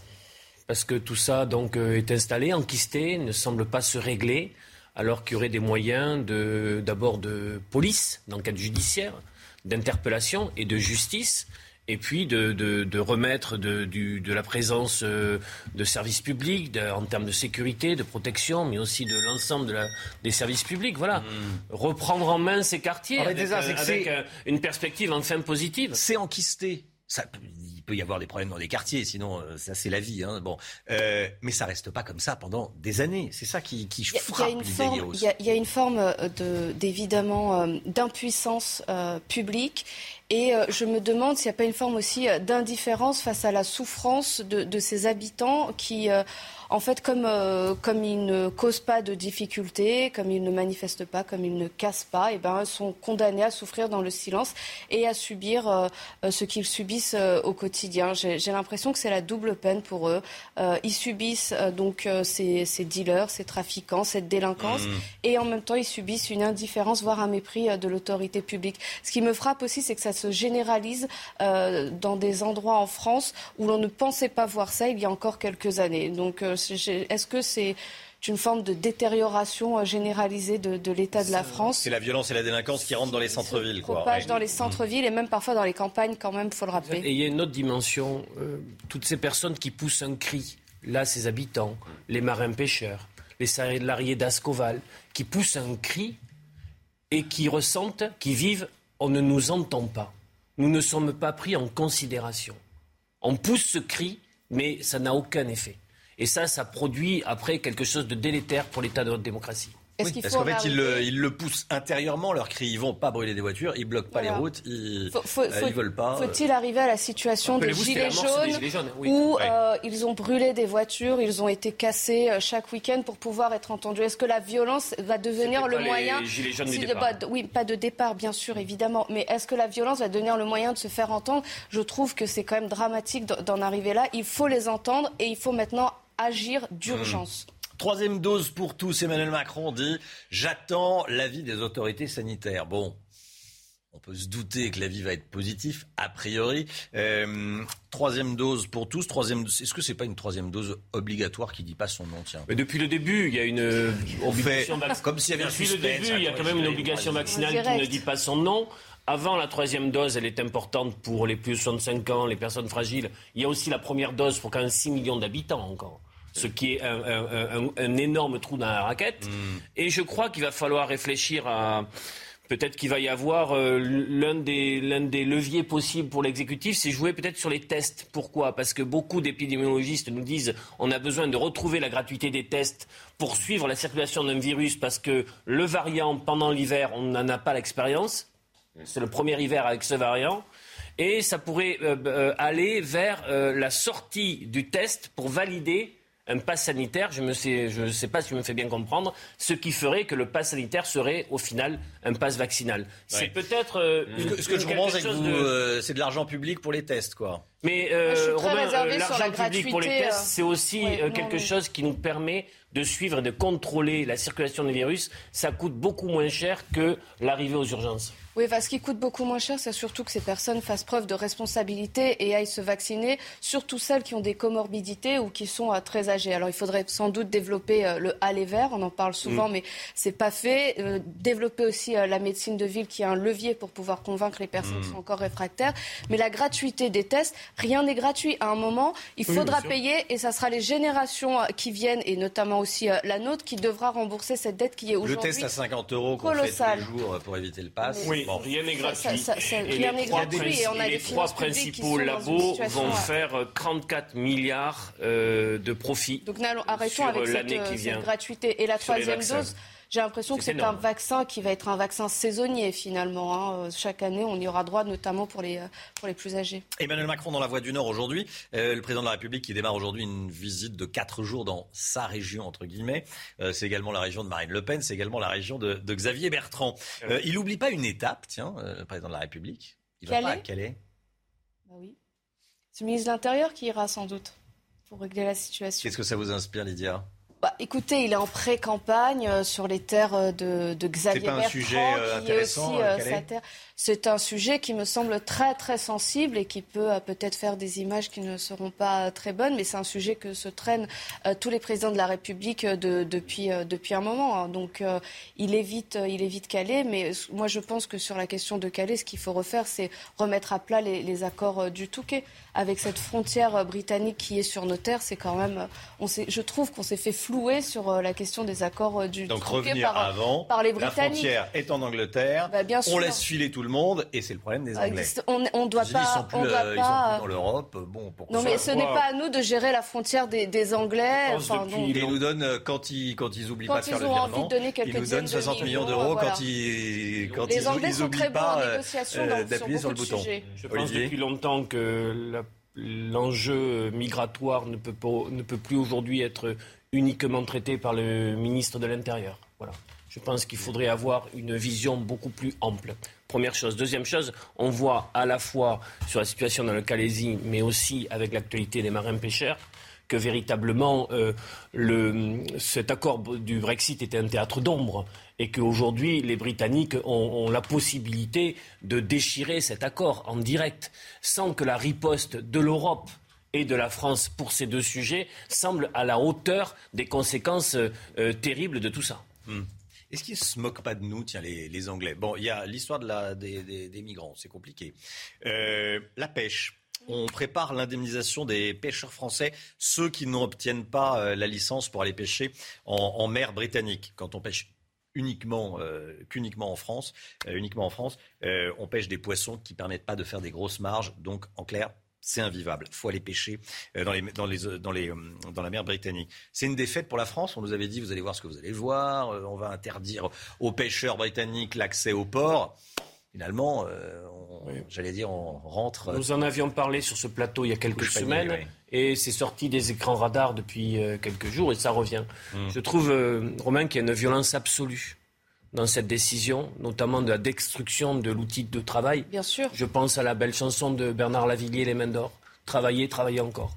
Parce que détruire le bateau de, pêche, c'est la relégation sociale, c'est la mort sociale, c'est le déclassement. Hmm il y a quelque chose d'une extrême violence dans cette actualité-là. Ah ben on vous, dit vous savez le métier que votre grand-père, votre arrière-grand-père, votre père faisait et qui accessoirement vous fait vivre aujourd'hui. Eh bien, euh, vous pouvez. Et c'est la perte de la dignité de soi. À quoi je sers dans ce dans cette À défaut de pouvoir négocier véritablement, de pouvoir dire aux Britanniques, nous avons un accord, vous devez le respecter, et de mettre en place un bras de fer que nous devons remporter. Eh bien, on a eu évidemment des postures de la part de différents ministres, mais là, on s'oriente vers quoi? On s'oriente finalement euh, vers une indemnisation de certains pêcheurs pour, pour racheter leur, leur bateau alors qu'ils ont investi et qu'il y a une vie derrière. Il y a aussi un héritage familial, un outil de travail qu'ils ne vont pas pouvoir garder parce qu'on ne va pas réussir à obtenir les licences. Moi, je, je trouve que les Britanniques sont quand même de très mauvais euh, partenaires et je me demande ce que vaut leur signature lorsqu'il y a des, des accords. Sur ce euh, dossier, j'ai souvenir du dossier des sous-marins. On se demande si c'est de l'angélisme ou de l'amateurisme. On a le sentiment que dans des moments de rapport de force, l'État ou qu'on se voit plus puissant qu'on ne l'est. Peut-être, mais c'est ce qui est une forme de, aussi d'angélisme hmm. ou d'amateurisme, de ne pas bien mesurer le rapport de force, son évolution possible, et de se retrouver acculé dos au mur en étant aujourd'hui plus dans de l'indignation. Euh, de Madame la Ministre, euh, avec des coups de menton, mais sans aucun effet sur le règlement des affaires. Le rapport de la Cour des comptes pointe du doigt la police, le fonctionnement de la police. Masse salariale, plus 21% en 10 ans. Donc les salaires coûtent 20% de plus qu'il y a 10 ans, au global. Hein. Euh, les résultats ne suivent pas. Taux d'élucidation des homicides, euh, passé de 70% en 2016 à 62,6% en 2020. Ça veut dire très concrètement qu'un tiers des homicides ne sont jamais élucidés en France. Cambriolage. 10% euh, de taux d'élucidation. Ça veut dire que 90% des cambriolages euh, ne sont pas élucidés en France. Euh, vol avec violence, c'est pas rien, un vol avec violence, c'est choquant, c'est traumatisant. 15% de taux d'élucidation. Inversement, 85% des vols avec violence ne sont pas élucidés. Qu'est-ce que ça vous inspire, Lydia? Ah bah, c'est des résultats qui sont euh, très mauvais, bien sûr, même s'il faut euh, saluer toujours le travail euh, de, de nos policiers qui mmh. font le maximum, mais qui sont écrasés par les formalités administratives et le temps qu'ils doivent consacrer à des lourdeurs administratives, à des procédures administratives qui ne sont pas le cœur de leur métier. Et tant qu'on on ne réorganisera pas et tant qu'on ne réussira pas à alléger cette partie administrative pour nos policiers, bah, on n'arrivera pas à mettre plus de bleu sur, dans, dans nos rues euh, et il y a moins de policiers sur la leur métier qui est d'enquêter et d'être là pour assurer mmh. la protection de nos concitoyens. Il faut aller pour voir le, calcul du temps de travail des policiers aussi administratif. Le temps de travail, je trouve qu'ils travaillent déjà beaucoup et il y a un problème sur les heures supplémentaires. Une partie seulement des heures supplémentaires ont été payées. Il y a des, mmh. encore des milliards, il me semble, à payer. Oui, moi, ça ne m'étonne pas tant que ça, les résultats qui sortent là, parce qu'on nous dit en effet qu'il y a ce déséquilibre entre la lourdeur administrative et l'intervention de terrain. Il y a besoin euh, de formation et d'un recrutement encore. Mmh. Certains syndicats chiffrent à 30 000 le, le moyen nécessaire pour véritablement réinstaller euh, la police partout euh, dans nos territoires. Il y a un problème aussi sur les effectifs donnés à la police judiciaire qui est décisive pour l'élucidation et pour permettre à la justice derrière de s'appuyer sur une enquête solide pour pouvoir prendre des décisions euh, euh, proportionnées et rapides. Donc j'espère que le constat qui est fait là amènera à des changements. Mais on, a, eu le Beauvau de la sécurité qui au final n'a pas répondu. Et puis on a eu une augmentation aussi euh, des, des, des, des, violences, des cambriolages. Donc sans doute cela doit avoir un impact sur le taux d'élucidation puisque les effectifs n'ont pas augmenté. Allez, Lydia Guirous, Olivier D'Artigol, merci à tous les deux. C'est déjà fini. Oh, bon, on aurait pu rester, mais j'avais encore plein, plein de plein d'informations à, à commenter et, à apporter. Euh, merci beaucoup à, tous les deux. On vous retrouve tous les, tous les vendredis dans la matinale. Euh, 7h15. Tout de suite, l'écho avec euh, Éric de Ritmaten. Le chiffre éco avec vous, Eric, euh, et cette avancée concernant les salaires dans la restauration. Dites-nous tout. Oui, c'est cette nouvelle grille salariale très attendue hein, du monde de la restauration, de l'hôtellerie. Alors, euh, ça a été discuté hier soir, ça passe pas. Hein. C'est vrai que ça a coincé entre les syndicats et l'Union des métiers de l'industrie et de l'hôtellerie. Ça va pas parce que pourtant, ça paraît important, 10,5% de hausse des salaires dans la profession. Quand on voit le chiffre, hein, 10,5% de plus, c'est proposé par euh, les patrons. Mais ça ne passe pas parce qu'en fait, il y a un déséquilibre. Il y a une grosse partie qui serait attribuée aux dirigeants, aux cadres, aux patrons de la restauration, si vous voulez, et le reste, les petites augmentations, eh bien, environ de 3-4%, eh bien là, ce serait pour la masse, c'est-à-dire vraiment euh, les serveurs et, les, petites mains, comme on dit. Et donc c'est pour ça que ça ne passe pas. Les syndicats ont dit non, la CGT dit le compte n'y est pas. Ils réclament d'ailleurs les syndicats entre 25 euh, et 34,5% de hausse. C'est ça le chiffre, vous vous rendez compte? Entre 24 et 34,5%. Mais bien sûr, les entreprises de la restauration disent c'est trop, on s'en sortira pas. Économiquement, c'est impossible. Donc les discussions ont échoué pour l'instant. Elles reprendront euh, à partir du 16 décembre. Pendant ce temps, eh bien, on va discuter Le sport avec le PSG féminin qualifié pour les quarts de finale de la Ligue des Champions. On vous montre tout, toutes les images tout de suite. Les filles du PSG ont battu le Real Madrid 2 à 0, Chana. Hein. Oui, les championnes de France poursuivent leur sans faute. Quatre matchs, quatre victoires et aucun but encaissé. Les Parisiennes sont assurées de finir première de leur groupe, synonyme a priori d'un tirage plus favorable pour la suite de la compétition. Allez, et puis on part en mer. Hein. La Transat Jacques Vabre, les images sont toujours aussi, euh, aussi belles et impressionnantes. Et oui, ça donne envie de naviguer. Romain, tous les skippers ont dépassé les latitudes du Cap Vert où les températures sont beaucoup plus clémentes après un début d'épreuve marqué par le manque de vent. Les conditions de navigation s'améliorent. La course bat son plein. Les plus rapides arriveront mercredi prochain en Martinique. C'est News, il est 7h18. Bienvenue à tous. Merci d'être avec nous. À l'instant, on voyait un bateau qui fonçait, qui filait. C'est plus compliqué de, de rouler en ville désormais. Hein. C'est plus facile d'aller vite euh, en mer. En ville, c'est plus compliqué. Bonjour, Pierre Chasseret, euh, délégué général de 40 millions d'automobilistes. Tous les matins dans la matinale, l'avis, le point de vue des automobilistes, notre avis, l'avis de 80% des, des, Français. On va parler euh, des travaux en ville qui euh, provoque des bouchons monstres. 7000 zones de travaux dans Paris. Ça provoque des bouchons. Parfois, ce sont des bouchons artificiels qui arrangent bien la mairie. Vous allez voir ça. Restez bien avec nous. À tout de suite.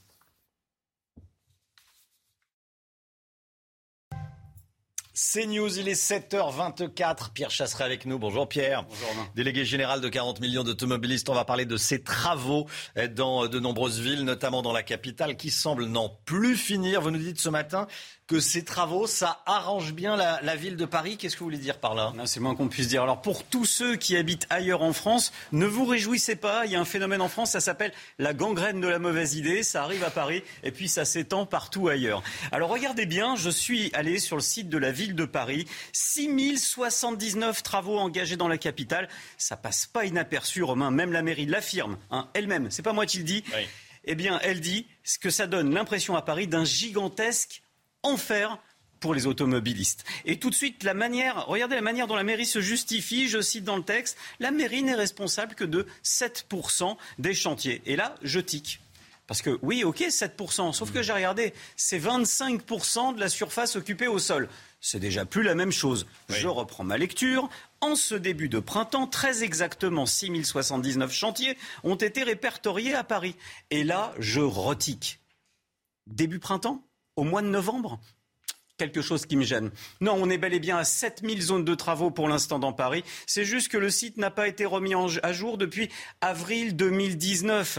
Ça fait quand même un petit peu, il s'est passé des choses entre-temps, euh, Romain. Oui, alors effectivement, il s'en est passé des choses, euh, avec notamment ces fermetures de portes sur le périphérique ouest entre la porte d'Auteuil et la porte de Passy. Bon, c'est à l'ouest de, la capitale. Euh, ça met une pagaille monstre. On en connaît la cause? Alors, on la connaît cette fois-ci. C'est une réfection euh, des travaux d'entretien sur le pont pour la consolidation du pont. Alors tout ça, ça peut s'entendre évidemment, mmh. surtout qu'on sait qu'en France, il y a 25 000 ponts qui sont dans un état effroyable. Ça, on en reparlera bientôt. Donc tout ça, on peut le comprendre. Le problème, c'est que tout ça se conjugue aussi aux travaux d'extension du, du, tramway sur la zone ouest et nord-ouest de Paris et que tout ça est fait en même temps. Bilan, hier, on avait 500 kilomètres de bouchons sur l'île de France. c'est franchement c'est invivable et il, va falloir trouver des mmh. solutions. Je rappelle quand même que bizarrement aussi, la ville de Paris affiche clairement sur son site internet sa volonté clair de réduire la place de l'automobile. Évidemment, ça doit être un hasard. Oui, c'est ça. En fait, en clair, ça fait pleurer personne qu'il y ait des gens qui travaillent et qui perdent des heures et des heures dans les, dans les bouchons. Ça crée plus de pollution. Euh, c'est de la perte de productivité pour, en, Ile-de-France. Bref. Euh, jusqu'à quand ça va durer? Allez, une autre mauvaise nouvelle. Décidément, je vais annoncer que ça aujourd'hui. On va essayer de le faire avec le sourire parce que je me mets à la place de ceux qui nous écoutent. Ces travaux, notamment sur le boulevard périphérique, vont s'étendre jusqu'au 1er janvier 2024 entre la porte de d'Auteuil et la porte de Passy.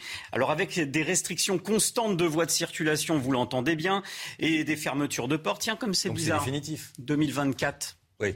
Jeux Olympiques. Et oui, évidemment, derrière, qu'est-ce qui prendra le voie, les trucs, Eh bien, la neutralisation de la troisième voie. Alors oui, je trouve que tous ces travaux tombent un petit peu en même temps partout dans Paris. C'est tout Pour moi, sauf une coïncidence, les travaux deviennent les alliés de la mairie de Paris contre tous ceux qui sont derrière le volant. Et encore, je vous parle que du périphérique parce que mon petit doigt me dit qu'on va parler rapidement de la, de la suppression des places de stationnement. Voilà, et ça c'est un sujet qui concerne toutes les grandes villes. Merci beaucoup Pierre Chasseret. 7h27. Le temps tout de suite avec Alexandra. Alexandra, vous nous emmenez en Bretagne. Oui, on prend la direction de Plougonvelin où les conditions météo s'annoncent plutôt agréables, un petit peu à l'image d'hier avec au programme un temps sec et ensoleillé, notamment euh, sur la Bretagne, avec parfois un temps assez brumeux ce matin, mais rassurez-vous, ça va se dissiper. Alors ce matin, un temps relativement calme hein, sur les trois quarts du pays, avec néanmoins beaucoup de brouillard entre le sud-ouest, les régions centrales ou encore en allant vers les Ardennes. Plein soleil en revanche autour du golfe du Lion ou encore sur les Pyrénées. Dans l'après-midi, petit à petit, les brouillards se dissipent. On va retrouver seulement un temps bien nuageux au nord de la Seine, entre le bassin parisien, les Ardennes, le nord ou encore la Normandie, où on ne verra pas beaucoup le soleil aujourd'hui.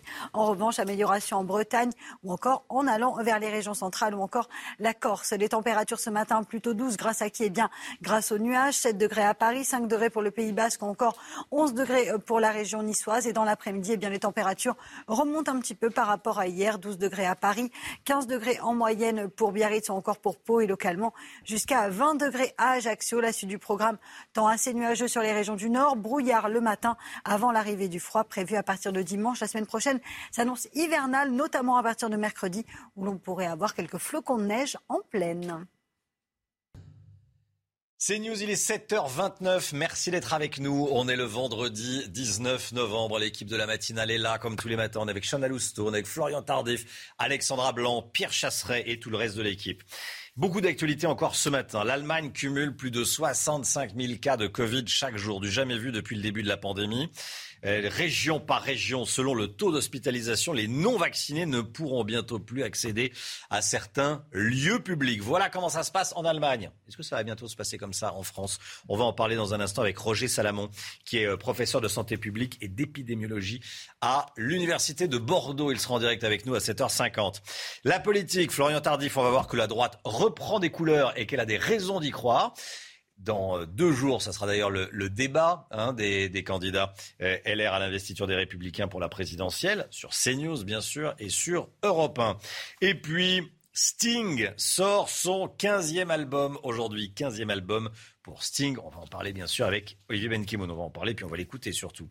Tout d'abord, euh, dans l'information, la colère et la tristesse des pêcheurs. Le gouvernement anticipe un échec des négociations avec la Grande-Bretagne et prévoit une indemnisation pour ces professionnels de la mer qui n'obtiennent pas de licence et qui ne peuvent plus partir pêcher en Grande-Bretagne. Une enveloppe de 40 à 60 millions d'euros pourrait être mise sur la table pour les pêcheurs. C'est un aveu de renoncement de la part du gouvernement. Les précisions avec Sybille Delettre. C'est une annonce qui ne passe pas, considérée comme un renoncement. Une enveloppe de 40 à 60 millions d'euros va être mise sur la table pour indemniser les pêcheurs qui ne pourraient plus partir en mer faute de licence. Ça veut dire quoi? Ça veut dire que l'on met à la case des bateaux et que à la fois euh, on ne règle pas le problème de fond, c'est-à-dire les négociations, mais aussi on, ferme les perspectives à des métiers et donc à l'attractivité euh, des métiers de, de, de pêcheurs. Une solution à la crise qui oppose la France au Royaume-Uni depuis le Brexit. Les pêcheurs ont besoin de licences pour aller dans les eaux britanniques. Mais les conditions fixées par Londres sont trop exigeantes. Résultat, seuls 220 permis ont été accordés pour l'instant. La France en réclame 150 de plus. Normalement, entre le 1er avril et le 31 décembre, nous sommes dans les eaux anglaises et ça représente quelque peu 60 à 70% du chiffre d'affaires. Un quart des poissons pêchés par les Français vient des eaux britanniques. Voilà, visiblement, nos, nos, menaces de ne plus accueillir les, les pêcheurs français dans nos ports n'ont pas euh, porté leurs fruits, visiblement, puisqu'on prépare des indemnisations pour les bateaux qui n'ont pas de licence. Euh, Est-ce qu'on se dirige vers un confinement des non-vaccinés euh, en France? Nos confrères de la Voix du Nord publient ce matin un entretien avec le président de la République. On regarde ensemble ce que dit exactement euh, Emmanuel Macron sur les différents confinements en Europe. Les pays qui confinent les non-vaccinés sont ceux qui n'ont pas mis en place le pass. Cette mesure n'est donc pas nécessaire en France. Il en profite pour rappeler l'importance de la vaccination, bien sûr. Sur la troisième dose, la troisième dose pour tous, hein, la troisième dose pour les plus de 50 ans, ça va démarrer le, le mois prochain, mais la troisième dose pour tous, j'attends l'avis des autorités sanitaires.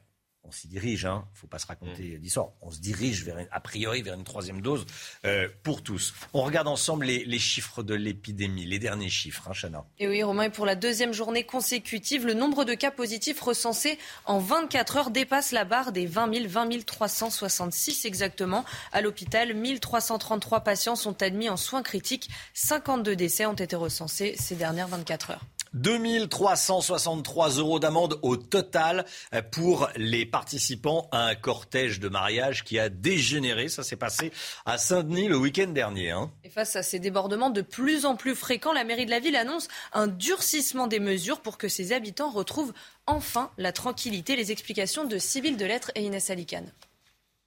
Des cortèges de mariage qui dégénèrent et qui se multiplient. Alors la municipalité de Saint-Denis a décidé de taper au portefeuille des responsables. La municipalité a décidé de réagir. Samedi dernier, la police municipale est intervenue. Résultat, 2363 euros d'amende pour le cortège.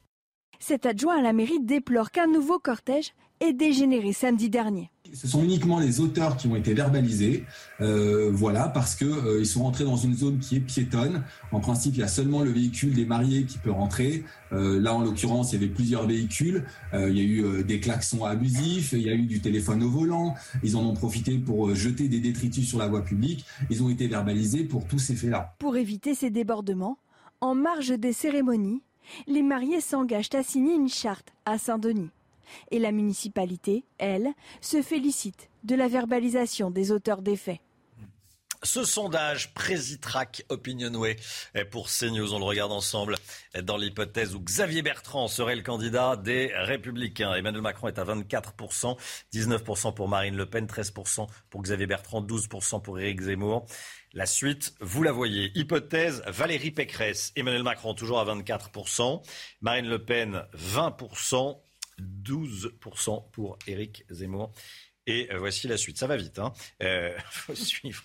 Euh, Michel Barnier, hypothèse Barnier. On la regarde ensemble. Voilà, 25% pour Emmanuel Macron, 21% pour Marine Le Pen, 12% pour Éric Zemmour, 9% pour Michel Barnier, 9% pour Jean-Luc Mélenchon. Et on regarde la suite ensemble. Pour le second tour, Emmanuel Macron l'emporte 56%, avec 56% des intentions de vote, 44% pour Marine Le Pen. Euh, notez bien que la marge d'erreur se situe entre 1,3 et 2,6%. Voilà, c'est un euh, sondage qu'on vous révèle euh, ce matin. Ce qui nous fait dire que la droite, Florian Tardif, a des raisons d'espérer. Hein oui, la route est encore longue, le parcours semé d'embûches, mais la droite a, repris quelques couleurs ces euh, dernières semaines, omniprésente sur la scène médiatique avec mmh. l'organisation de quatre débats, dont euh, celui organisé donc par CNews et Europe 1 qui a lieu ce dimanche soir, avant l'organisation de son congrès pour désigner son candidat officiel euh, pour 2022. Elle a réussi, cette droite, en cette rentrée, à attirer de nouveaux adhérents, arrêtant ainsi l'hémorragie ininterrompue depuis près de dix ans. Ce sont près de 150 000 adhérents qui désigneront dans deux semaines le candidat officiel de la droite. Certes, nous sommes loin des quelques 370 000 adhérents que comptait l'UMP après la victoire de Nicolas Sarkozy en 2007, mais 150 000, c'est près du double euh, donc du nombre d'adhérents que celui qu'enregistrait le parti en septembre dernier en coulisses. On veut y croire. Le, futur euh, candidat de droite a ses chances pour 2022. Alors évidemment, euh, tout le monde a ses chances. Tout dépendra du candidat désigné par les adhérents. Hein. Oui, tout dépendra du, candidat désigné euh, par les adhérents. Le, en décembre prochain, puisque dans les sondages, on vient de le voir, hein, les candidats de droite testés ne font pas tous le même score. Ainsi, dans notre sondage Présidra, Xavier Bertrand se hisse à la troisième position Derrière Emmanuel Macron et Marine Le Pen, avec 13% euh, des intentions de vote, Valérie Pécresse et Michel Barnier font euh, moins bien, se hissant à la quatrième position avec respectivement 11% et 9% euh, des voix, sans compter la marge d'erreur possible, comprise entre 1,3 et 2,6. Impossible de prédire à l'heure actuelle le choix des adhérents. Le jeu est ouvert, me confiait il y a quelques jours l'un des poids lourds du parti, m'expliquant que lui-même ne savait pas euh, pour qui il allait voter en décembre prochain. Le jeu hmm. est ouvert, compte tenu notamment, je vous le disais euh, à l'instant, de l'afflux euh, d'adhérents enregistrés ces dernières semaines. Difficile de dire aujourd'hui quel sera le poids électoral de ces nouveaux encartés. Ce qui est sûr, me confiait ce même membre des Républicains, c'est que ces nouveaux adhérents compte bien euh, peser en décembre prochain. On ne dépense pas 30 euros, prix de l'adhésion individuelle, sur un coup de tête. voilà, tout est possible, tout est possible. Ça ne sera pas aisé, rien n'est aisé, mais tout, reste possible. Hein. Oui, ça ne sera pas aisé, mais en coulisses, on veut y croire, on veut y croire, car si l'on estime qu'Éric Zemmour phagocyte ce début de campagne électorale en imposant ses thèmes et en obligeant la droite à occuper le terrain qu'il s'arroge, sa candidature aurait, selon de nombreux membres du parti, un avantage en avril prochain. Il abaisserait le seuil de qualification pour le second tour. Cela élargit le champ des possibles, expliquait un cadre du parti. Néanmoins, Compte tenu des sondages actuels, il faudra pour pouvoir se hisser au second tour de la présidentielle que la dynamique actuelle se poursuive, que la désignation euh, du candidat en décembre prochain permette de donner un, hmm. coup d'accélérateur euh, supplémentaire, même à contrario. Il ne faudrait pas que des résultats trop serrés ne déclenchent une guerre d'ego en interne et ne viennent casser cette dynamique. Nous avons su nous en préserver. Espérons que cela ne sera pas le cas, m'expliquait ce même membre euh, des Républicains. C'est le risque aujourd'hui. Tous en ont bien conscience. La droite ne peut euh, se permettre des divisions qui la menaceraient ainsi euh, de disparition en avril prochain. Merci Florian. Est-ce que vous connaissez le prix Presse Club Humour et Politique. Chaque année, les, des petites phrases sont extraites et la plus drôle est, récompensée. Regardez la sélection pour, euh, pour cette année. François Hollande, euh, le 11 novembre dernier. Michel Barnier a un côté prince charmant pour les maisons de retraite. Bon, c'est pas, pas très gentil. C'est pas très agréable. Bon, euh, Xavier Bertrand, il n'y aura pas de meilleur candidat que moi. Si je ne l'emporte pas, ce sera la fin pour tout le monde. Voilà, bon. Dupont-Aignan, Nicolas Dupont-Aignan, président de Debout la France. Je suis fort chez les gens qui sont à la limite du vote. Bon, c'est toujours, c'est toujours amusant. Parfois, on se rend pas compte de ce qu'on, de ce qu'on dit, mais bon. Euh, moi, présidente de la République, je préfère la paix à la guerre. Bon. Ça, c'est vraiment niveau troisième. Hein. Oui, ça, tout le monde préfère la paix à la guerre. Euh, oui. et Pierre Charon, euh, Xavier Bertrand voulait être hypersonique, il est subsonique, il n'a pas passé le mur du son. Bon, il y en a une que vous préférez, tiens, avec de Ritmaten Non, mais moi je préférais les anciennes, très honnêtement, ah l'humour disparaît un peu quand même. Hein. Ah. Celle du ministre de la Justice, Saint-Louis rendait la justice. Oui, mais ça, ça s'est arrivé une fois. le ministre la rend comme un gland, elle était quand même pas mal. Oui, c'est vrai, c'est vrai, c'est vrai, effectivement. Vous, vous, savez, parce que le garde des Sceaux avait dit qu'il avait euh, que 50, 50 euh, détenus s'étaient évadés et qu'on en avait récupéré 51, quoi. En gros, c'était ça. Donc, un de plus. Bon, bon, bon. Allez, euh, l'écho tout de suite avec Eric de Maten. Victoire pour les hauts fourneaux du nord euh, d'Ascoval. On en parle tout de suite, c'est l'information de la nuit. Cette information euh, écho qui tombe à l'instant, tiens, vous allez le voir s'afficher. Il est déjà affiché. Le taux de chômage quasi stable au troisième trimestre à 8,1%, chiffre fourni par l'INSEE. Éric de Ritmaten, c'est une victoire donc pour les hauts fourneaux euh, du Nord, de Ascoval. Ils vont rester en France. Bruno Le Maire a été entendu. C'est l'homme qui dit non, Éric. Hein, oui, Bruno Le Maire. Effectivement, Bruno Le Maire, le ministre de l'économie, pour la deuxième fois, il a dit non, il a mis son veto. Alors, mmh. Saint-Saulve, dans le nord, c'est Valenciennes, hein, ce sont les hauts fourneaux. Euh, théoriquement, eh bien, ils auraient dû partir en Allemagne euh, parce que l'électricité là-bas est moins chère. Et pourquoi elle est moins chère? Parce que les Allemands continuent de produire leur électricité en partie avec du charbon. Et donc, comme les Allemands avaient racheté Ascoval euh, il y a quelques mois, eh bien, ils se sont dit on va transférer une partie de la production en Allemagne. Alors, eh bien sûr, Bruno Le Maire a été furieux. Les syndicats étaient euh, vent debout. Mais quand même, on peut se dire que euh, c'est assez sidérant de voir ces entreprises françaises qui sont implantées, qui emploient du monde, tout d'un coup passer dans la main euh, d'entreprises étrangères. Là, Bruno Le Maire, on peut dire, a bien fait et on, peut dire qu'il a mis son veto et ça a marché. Oui, c'est ça. C'est là que Monsieur Niette apparaît. Euh, non, euh, Bruno Le Maire, l'homme qui dit non. Oui, l'homme. Alors là, pour, dans, le cas d'Ascova, il a bien fait parce que vous savez que cette entreprise produit les, les, rails de la SNCF. Donc les rails de la SNCF auraient été dans des hauts fourneaux en fait en Allemagne. Alors c'est pas la première fois, je le disais. Vous avez eu l'affaire Carrefour. Rappelez-vous, Bruno Le Maire avait mis son veto sur le transfert euh, ou le partenariat avec euh, la société Couchetard, qui est une société canadienne. là, bon, c'est le transfert des hauts fourneaux. On sait bien que c'est une industrie qui est fragilisée aujourd'hui. Mais ce qu'il faut retenir de cette histoire, c'est que l'État a toujours mis de l'argent pour essayer de sauver ses entreprises locales. Là, dans le cas d'Ascoval, 45 millions d'euros de dettes ont été effacés. Il y a plusieurs dizaines de millions d'investissements qui ont été réalisés par la région. Et puis surtout, Ascoval se portait bien, avait dit Bruno Le Maire au mois de mars. Il disait ça se porte bien. On a des cas carnets de commandes qui sont remplis et l'entreprise avait même reçu 20 millions de mmh. prêts de la part de l'État. Et puis, les Allemands sont arrivés et ils ont englouti cette entreprise avec le projet, comme on le sait, de, l'emmener en Allemagne. Les exemples ne manquent pas.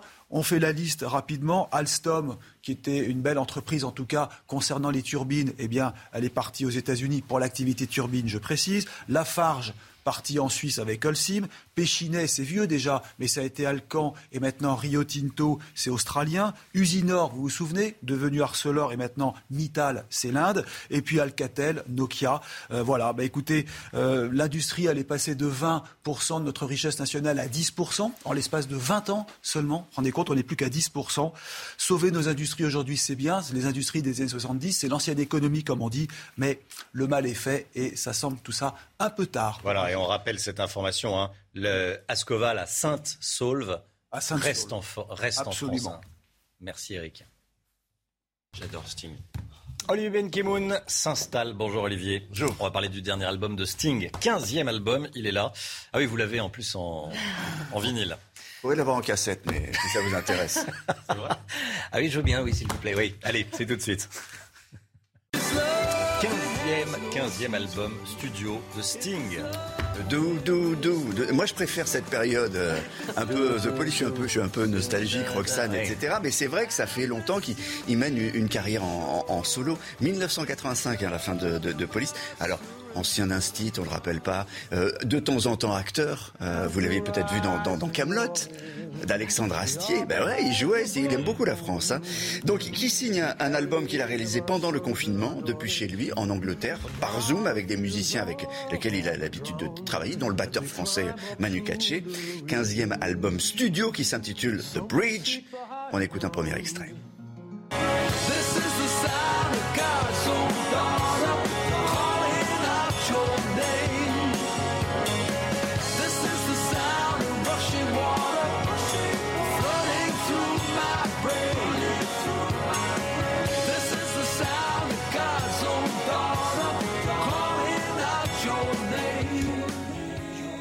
Bien C'est bien. Ah, ben, on valide. C'est bien. C'est Sting. Extrait de Rushing Waters. Euh, on pourrait traduire ça par les eaux tumultueuses, parce qu'il a un rapport particulier à l'eau. Vous savez quel âge il a, euh, Sting? Non.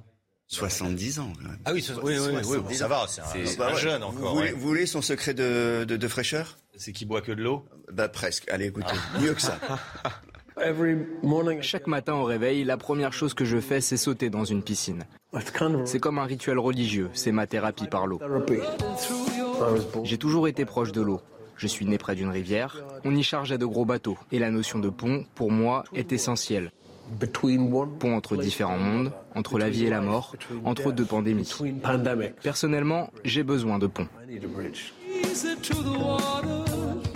ouais, bridge, les ponts.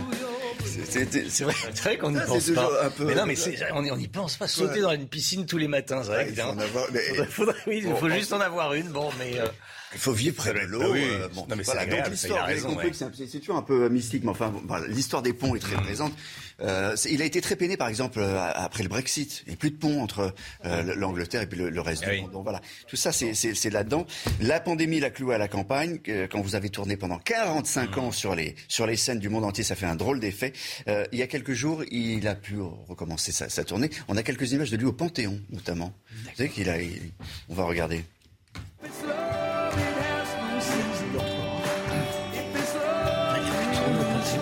C'est joli, hein voilà, il a joué au Panthéon à l'invitation des 50 ans de la radio FIT et, euh, il reprend bientôt sa tournée française.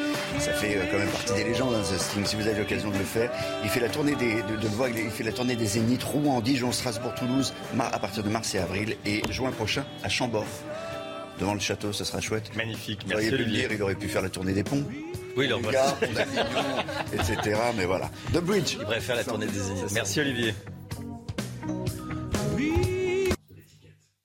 Il est 7h48. Merci d'être avec nous. Dans un instant, on sera en direct avec euh, Roger Salamon, professeur de médecine, professeur de santé publique et d'épidémiologie à l'Université de Bordeaux. On va parler évidemment de l'épidémie de Covid. Est-ce qu'on se dirige vers la troisième dose pour tous? Emmanuel Macron en parle ce matin dans La Voix du Nord. On vous dit tout dans un instant. À tout de suite. 7h55, bonjour professeur Salamon, Roger Salamon en direct avec nous, merci d'être avec nous dans la matinale CNews, professeur de santé publique et d'épidémiologie à l'Université de Bordeaux. Beaucoup de questions à vous poser bien sûr. Emmanuel Macron s'exprime ce matin dans la Voix du Nord. Il en profite pour rappeler l'importance de la vaccination pour lutter contre la pandémie. On va parler de la troisième dose de vaccin. Euh, la troisième dose pour tous, voici ce qu'il en dit. Sur la troisième dose pour tous, euh, j'attends l'avis des autorités sanitaires. Euh, il y a peu de doute. Les autorités sanitaires devraient donner leur feu vert pour cette troisième dose, non, professeur? Oui, bien sûr, évidemment. Je, je je, comprends même pas trop la question, si je peux me permettre, tellement cette vaccination est efficace, sans risque. Elle devrait être évidemment perçue par tout le monde comme un bénéfice formidable, gratuit, dans des pays comme le nôtre.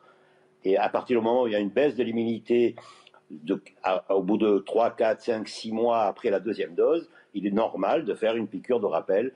Donc ça me paraît tout à fait normal. Ça vous paraît tout à fait normal. Pour les personnes qui euh, n'accepteront pas la troisième dose, pas de passe sanitaire, qu'est-ce que vous en dites?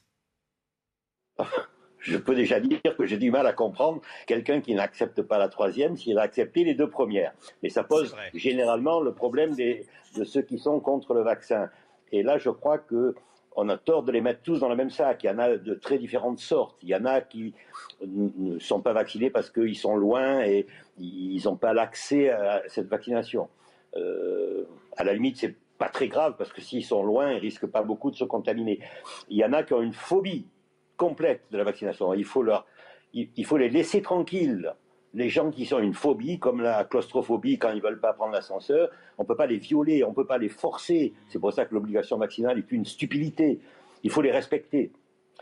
Il y en a qui sont indécis, qui ont des incertitudes, eh bien, eh bien ils décideront quand ils voudront. on a assez fait pour les convaincre. Maintenant, ils prendront leur temps et s'ils sont malades, ils sont malades. Et puis enfin, il y a les anti-vax agressifs qui sont contre le vaccin et qui essayent de convaincre les gens de ne pas se vacciner. Et ceux-là, ils sont très dangereux, ils sont justiciables. Euh, je prends un exemple souvent à mes étudiants, je leur dis que moi je ne mets pas la ceinture de sécurité, j'ai un peu honte, mais c'est comme ça, mais je dis à tout le monde de la mettre, je ne dis pas aux gens de ne pas la mettre. Alors que des gens ne veulent pas se faire vacciner, à la limite c'est leur problème, mais qu'ils essayent d'empêcher les autres de se faire vacciner, c'est inadmissible, c'est justifiable, et ceux-là, c'est les plus dangereux. Généralement, il y a des lobbies derrière eux des lobbies financiers, euh, et cela, il faut les combattre.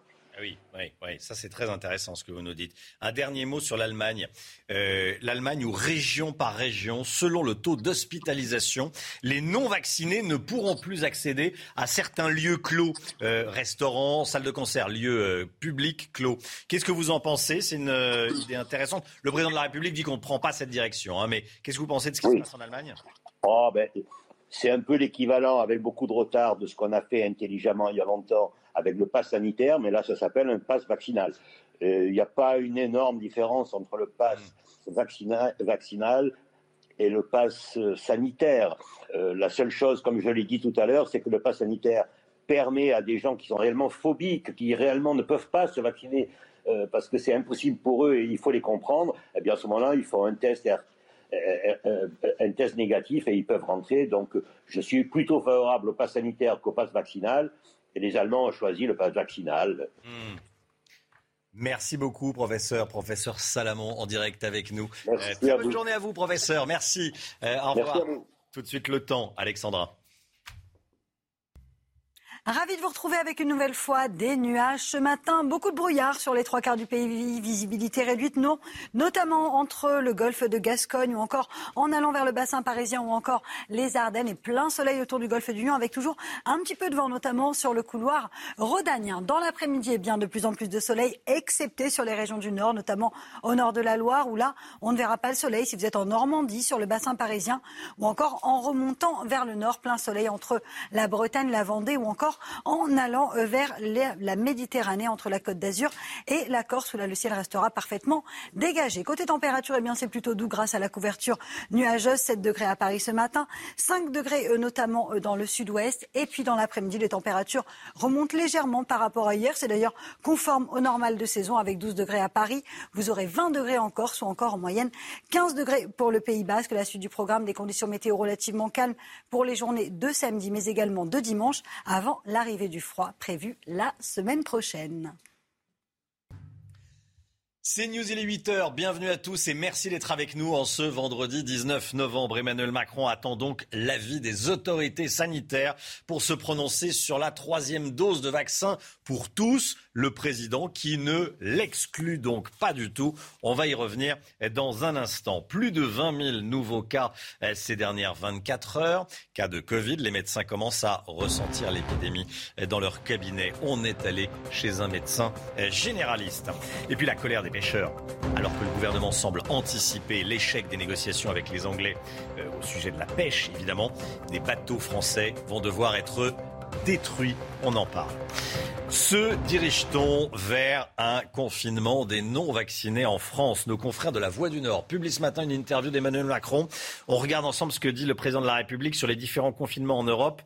Les pays qui confinent les non-vaccinés sont ceux qui n'ont pas mis en place le pass. Cette mesure n'est donc pas nécessaire en France. Et puis sur la troisième dose, j'attends l'avis des autorités euh, sanitaires.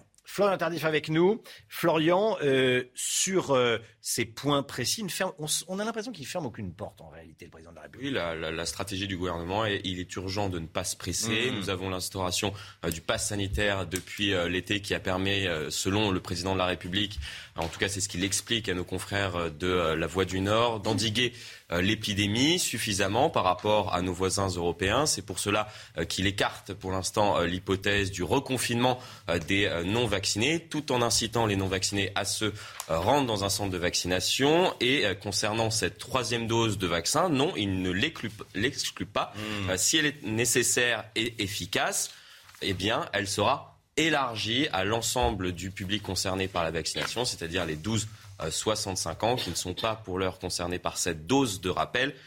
Il attend un avis euh, des autorités euh, sanitaires, les autorités sanitaires qui pourraient donc rendre la vaccination obligatoire pour tous euh, pour cette troisième dose, cette dose de rappel, si eh bien, cette troisième dose permet hmm. d'éviter plus efficacement la transmission entre les individus et si l'immunité acquise pour les plus jeunes diminue avec le temps. On regarde ensemble les chiffres de l'épidémie en France. Plus de 20 000 cas ces dernières 24 heures. Hein.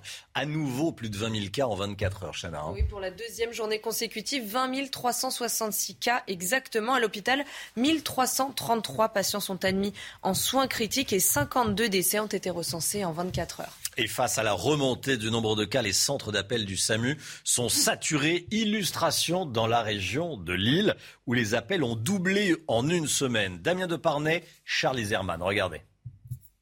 Au centre d'appel du SAMU de Lille, pas de doute, la cinquième vague de l'épidémie est bien réelle. Le nombre d'appels liés à des symptômes du Covid augmente de jour en jour. Il y a une tendance à une augmentation du nombre d'appels au SAMU pour raison de Covid au, sens large. On était sur quelque chose qui était devenu euh, marginal. Aujourd'hui, on est sur quelque chose qui est en train de devenir significatif, avec un doublement des appels euh, cette semaine par rapport à la semaine dernière. Même tendance au cabinet SOS médecin de Tourcoing. Un désistement à 17h30. Vous avez un peu de chance, tout, sur Tourcoing, madame. On est bien dans la cinquième vague, puisqu'on est en moyenne 270, 250 actes par jour. Et au niveau du Covid, effectivement, depuis quelques temps, on a remarqué qu'on avait des appels qui étaient en rapport avec le Covid. Ce médecin le confirme, il commence à être débordé par l'afflux de patients dans son cabinet. Il y a une grande partie de notre activité qui aujourd'hui s'explique par cette euh, recrudescence euh, du virus, nous sommes obligés de crier au secours pour demander à nos confrères qui sont de repos pouvoir venir euh, nous aider. À SOS Médecins comme au SAMU, les soignants constatent que la grande majorité des patients qui présentent des symptômes sont non vaccinés. Les derniers chiffres du chômage publiés par l'INSEE euh, il y a quelques instants, le taux est quasiment stable au troisième trimestre à 8,1%, soit une hausse de 0,1% euh, par rapport au deuxième trimestre. Éric de Ritmaten, c'est quasi stable, c'est pas forcément une bonne nouvelle ça hein? Alors oui, c'est stable, petite progression du chômage plus 0,1. Oui. Alors c'est pas forcément une bonne nouvelle parce que là, on est aujourd'hui à 8,1% de chômeurs donc au troisième trimestre, on parle de juillet, août, septembre. Et l'INSEE avait prévu une baisse régulière. On devait être aujourd'hui à 7,6% de chômeurs. Que s'est-il passé? Surtout qu'en plus, on est dans une période où il y a une pénurie de main-d'œuvre, la restauration recherche des bras, la formation, point d'interrogation, n'est-elle pas suffisante? Et puis quand on regarde le, site de Pôle emploi, qu'est-ce qu'on voit? 995 000 offres disponibles tout de suite.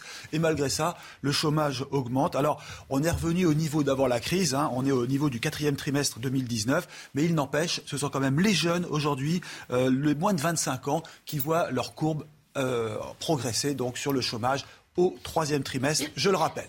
Merci Eric Colère colère et tristesse, il faut le dire, des, pêcheurs. Le gouvernement est en train d'anticiper un échec des négociations avec les Anglais au sujet de la, pêche. Et euh, le gouvernement prévoit une indemnisation euh, pour les pêcheurs qui n'obtiennent pas de licence et qui ne pourront donc pas aller pêcher en mer britannique, Chana. Hein. Oui, une enveloppe entre 40 et 60 millions d'euros pourrait être mise sur la table pour les pêcheurs. C'est un aveu de renoncement de la part du gouvernement. Écoutez, Olivier Beckett, représentant CFTC des marins pêcheurs le monde maritime, euh, c'est un monde euh, quand même euh, qui, qui mérite plus de respect que ça. Quoi. Les gens qui sont en mer, qui risquent leur vie, qui font que la filière existe, que la population trouve des produits de qualité dans l'assiette.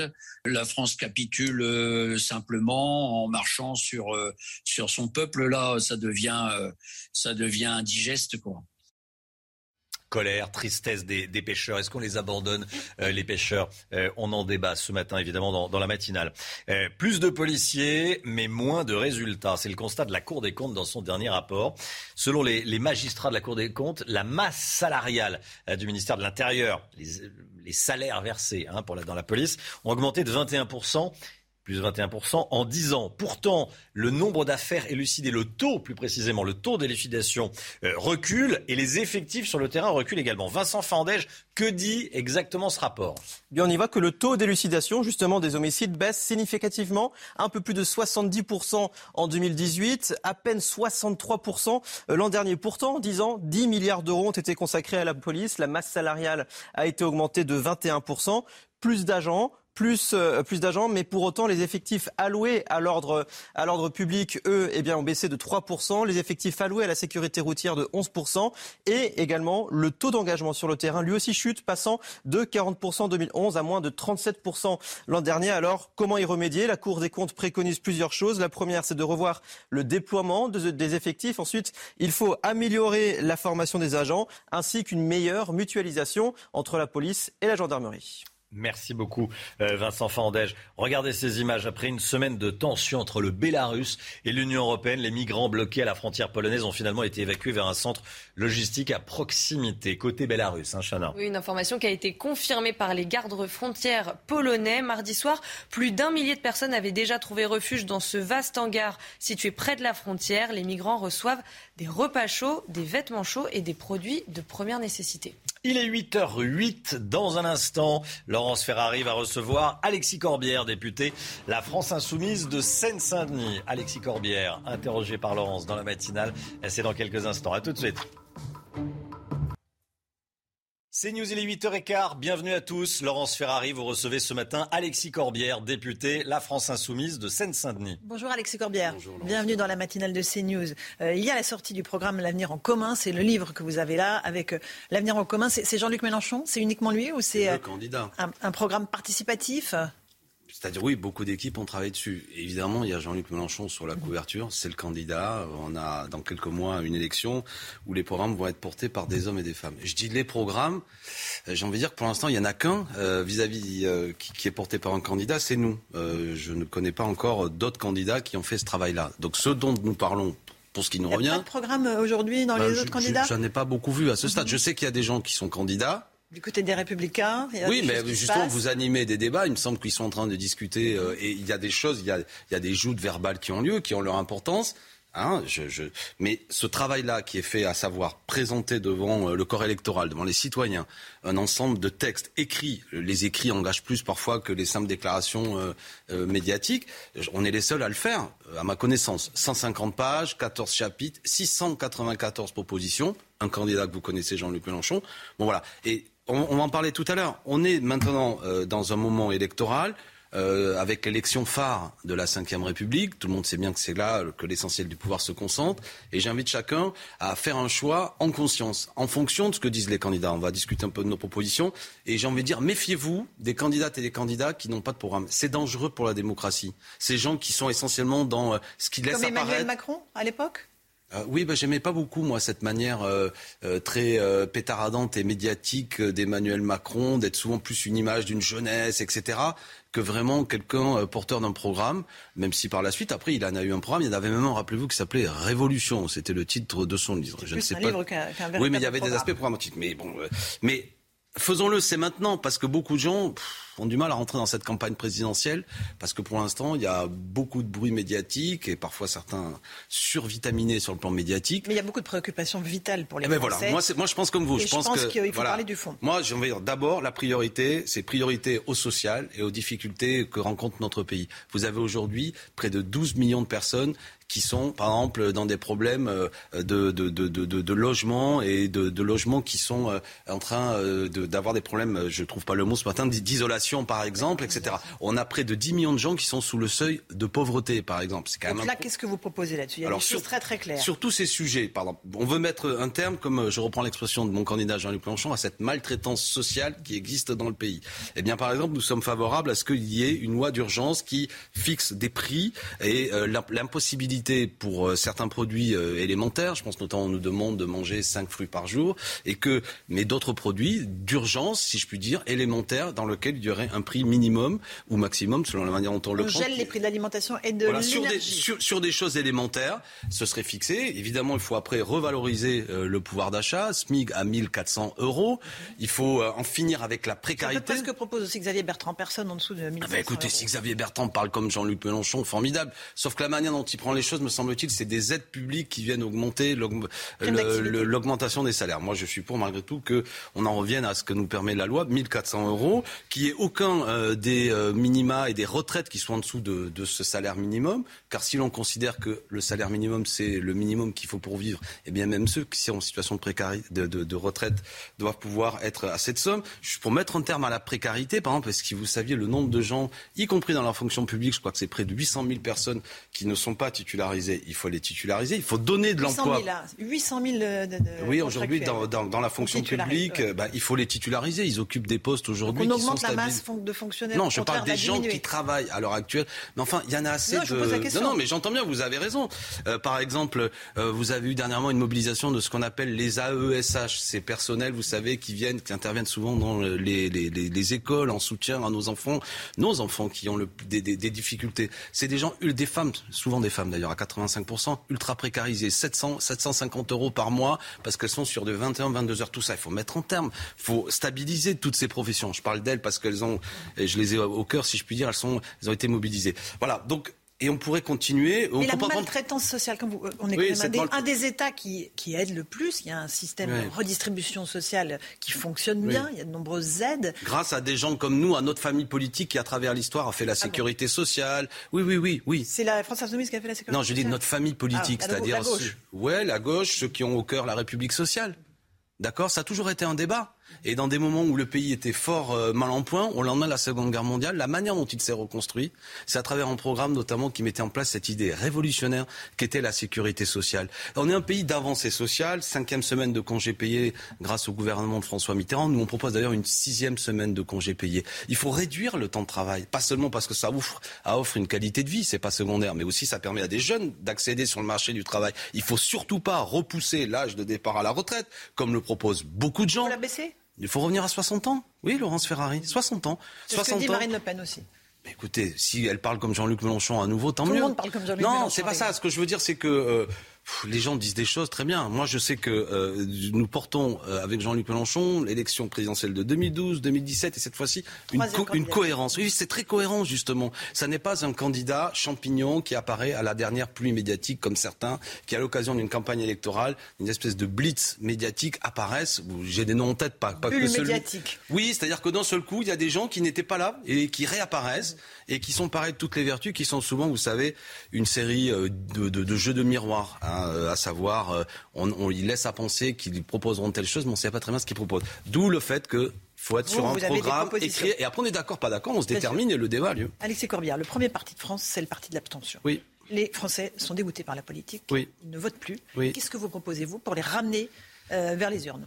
Je suis d'accord avec le diagnostic. Et quand euh, les euh, dégoûtés s'en vont, il reste plus que les dégoûtants souvent. C'est ça que je dis crûment. C'est-à-dire que c'est important et je, je vous remercie d'ailleurs de le Les pointer. électeurs sont dégoûtants, ceux qui votent? Non, non. Je veux dire, les, souvent les hommes et les femmes politiques qui, qui profitent de ce système de basse participation ne sont pas ce qu'il y a de meilleur. Euh, je le dis avec euh, une certaine, euh, un terme un peu vif, mais on comprendra ce que, ce que je veux pointer là. Moi, je n'accepte plus cette idée que à chaque élection, élection ré- récemment régionale, élection départementale, élection municipale, 70% de nos concitoyens ne sont pas venus voter. C'est-à-dire que toutes les présidentes et présidents de région, tous ceux qui ont été élus dernièrement, sont élus avec une faible légitimité. Qu'ils ne le prennent pas sur le plan personnel. Je vais même vous parler de mon cas. Je suis élu dans une circonscription en 2017 avec 59% des voix. Au second tour, en vérité, je ne représente que 21% des électeurs inscrits sur liste électorale de Montreuil et Bagnolet. 80% des gens de ma circonscription n'ont pas voté pour moi. Et ce qui m'arrive à moi, c'est le cas de les 577 Donc députés. il faut changer le système. Bah, C'est-à-dire il faut d'abord partir du principe comment le peuple revient voter.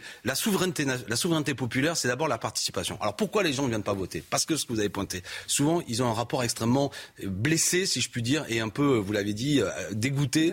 Alors plus, voilà. plus. Alors, il aux faut- promesses non tenues. Ce que nous pensons, déjà la Ve République est un système qui permet de fonctionner, même si les gens ne voter, il faut l'abolir.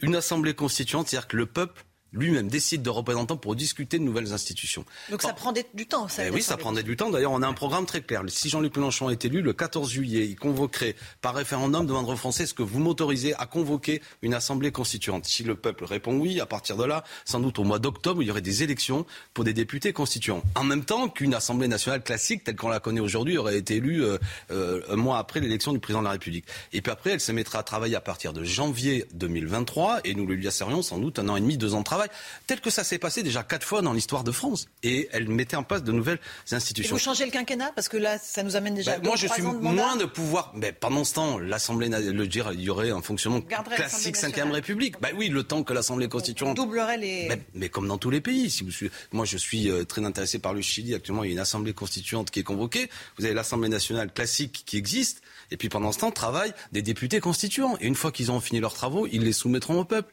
Alors, je reviens à votre question parce que parmi les fortes que moi j'ai avec mes, que nous avons avec mes amis, pour que les citoyens veulent plus de contrôle sur leurs élus. C'est important cette affaire.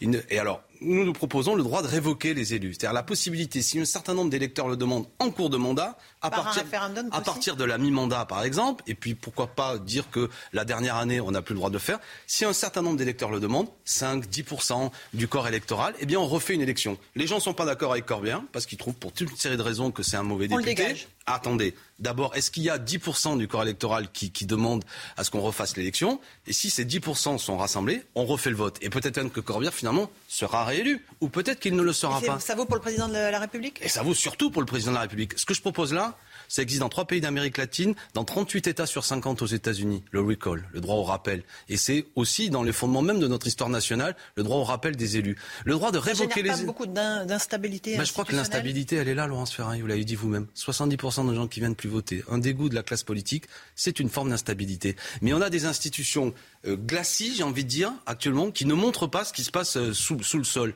savez, le volcan, hein, la roche, elle a beau être euh, immobile, si en dessous la lave est en fusion, un jour ça explose. Et vous, comme moi, je suis pour des règlements pacifiques au problème. Si on ne comprend pas qu'il y a un problème de consentement à l'autorité, quel que soit celui ou celle qui sera élu par la suite, toujours sera contesté. Et moi, je suis pour qu'on manifeste. Mais aujourd'hui, on voit bien que c'est plus seulement une manifestation, c'est parfois même une rage contre n'importe quelle décision, une colère. Et quand on a l'impression que les- nos institutions ne peuvent plus régler démocratiquement ça, c'est la violence qui prend le pas. Et je suis contre la violence, contre la violence. Et en plus, on est une société médiatisée où les réseaux, etc., chauffent, chauffent, chauffent. Et franchement, ça m'inquiète. Euh, Alors justement, vous parlez de, de violence. Euh, Je me suis penché sur vos propositions sur la sécurité. Oui. Tout un chapitre qui a Oui. été notamment élaboré par Hugo Bernalici, Oui. euh, qui est intitulé Retour à la raison, et euh, où vous commencez alors par évoquer les problèmes de contrôle aux faciès faits par les policiers. Vous citez Adama Traoré et Rémi Fraisse. Et il y a toute une série de mesures qui sont faites pour cibler la police. Refondation du code de déontologie des services de police, démantèlement des bacs, révolutionner la police complètement, évaluer les missions de service public de la police police, améliorer l'accueil public. Oui, euh, j'espère que vous êtes d'accord avec le fait qu'on améliore l'accueil Ah, public. sûr, oui, Alors je vais, heureusement. je vais à l'essentiel, Laurence Ferré, parce que- que je, voilà, vous, je vois Quelle est vous- votre philosophie en matière Moi, de je suis pour, je suis pour la police, je suis pour une autre police. Je dis aux policiers qui, qui me regardent, avec euh, Jean-Luc Mélenchon et la France Insoumise, vous travaillerez dans de meilleures conditions. Les policiers qui me regardez, vous, vous avez tout intérêt à ce que votre, le rapport avec la population s'améliore. Vous faites un travail très difficile, dans des conditions difficiles. Je suis un élu, Beaucoup de violence contre les mais bien sûr, avec de la violence contre les policiers. Et par ailleurs, ils sont amenés souvent à régler des tas de problèmes, à mon avis, qui sont pas seulement du ressort de la police. C'est-à-dire que toutes les, les difficultés sociales du pays, on appelle les policiers pour Les tout régler. Moi, je salue à travers ce micro les policiers qui, à 3 heures du matin, vont aller protéger une femme qui est en train d'être frappée par son mari. Je connais très bien le cas, euh, hélas. Bon, donc euh, merci, messieurs, c'est souvent des hommes. Mais en même temps, parce qu'ils travaillent dans des conditions difficiles, il faut leur donner des moyens. Vraiment. Hein, euh, donc nous, nous proposons l'embauche de 10 000 policiers. Il faut les former différemment. Beaucoup ne sont pas formés. J'en ai discuté avec certains euh, jeunes inspecteurs. Ils viennent de province, ils arrivent, ils ont peu de séances de tir, peu de séances de formation, et on les envoie, pardon l'expression triviale, au carton directement. Et ça peut amener après toute une série de dysfonctionnements. Troisièmement, oui, c'est vrai. En fonction de l'idée que je me fais de la police, il y a parfois trop de comportements qui, selon moi, ne font pas honneur à l'idée que je me fais de la police. Des propos discriminants, des, des, des, des attitudes violentes, des violences policières qui ne trouvent pas de réponse telles que les citoyens les attendent et telles que l'institution même devrait euh, euh, le Donc permettre. vous- vous L'IGPN aujourd'hui, trop souvent, bah, il y a des violences de policiers, ce sont des violences policières. De policiers. Moi, je ne pas dis le mot violence policière qui essentialise. bah, euh, je- bah, essentialiser quoi? Nous ne disons pas que tous les policiers sont violents. Mais ce que je veux dire, ne, ne jouons pas avec les mots. Quand il y a des consignes, y compris qui sont données, euh, je l'ai vu dans le mouvement des Gilets jaunes, de sortir du matériel que je n'ai jamais vu dans ma vie militante, des LBD, qu'il y a des tirs tendus, qu'on blesse des gens, ce sont des violences policières. Et, Et l'IGPN sanctionne, puisque Ben, assez peu, la c'est ça le fonction des. Et policiers même est la plus sanctionnée aujourd'hui dans les fonctionnaires. Oui, ça c'est facile à dire. Parce Non, c'est les euh, chiffres. non, non, mais ce sont des chiffres que, que commencent les syndicats de police. Mais trop souvent, beaucoup de, de- comment dirais-je, d'enquêtes qui sont faites par l'IGPN débouchent sur euh, pas grand-chose. C'est ça la difficulté. des sanctions parfois Mais de très toute lourdes, et manière, savez, de toute manière, pour rassurer tout le monde, ce que nous pensons, à l'image de ce qu'avait dit le président de la République, mais je crois que finalement dans la loi qu'il annonce qui aurait lieu au premier trimestre, c'est un peu abandonné. Il serait bon que l'IGPN soit pas la police qui contrôle la police, mais qui ait aussi un regard Externe aussi qui viennent enrichir ça. À l'image, on a souvent pris l'exemple de ce qui se passe euh, en Grande-Bretagne.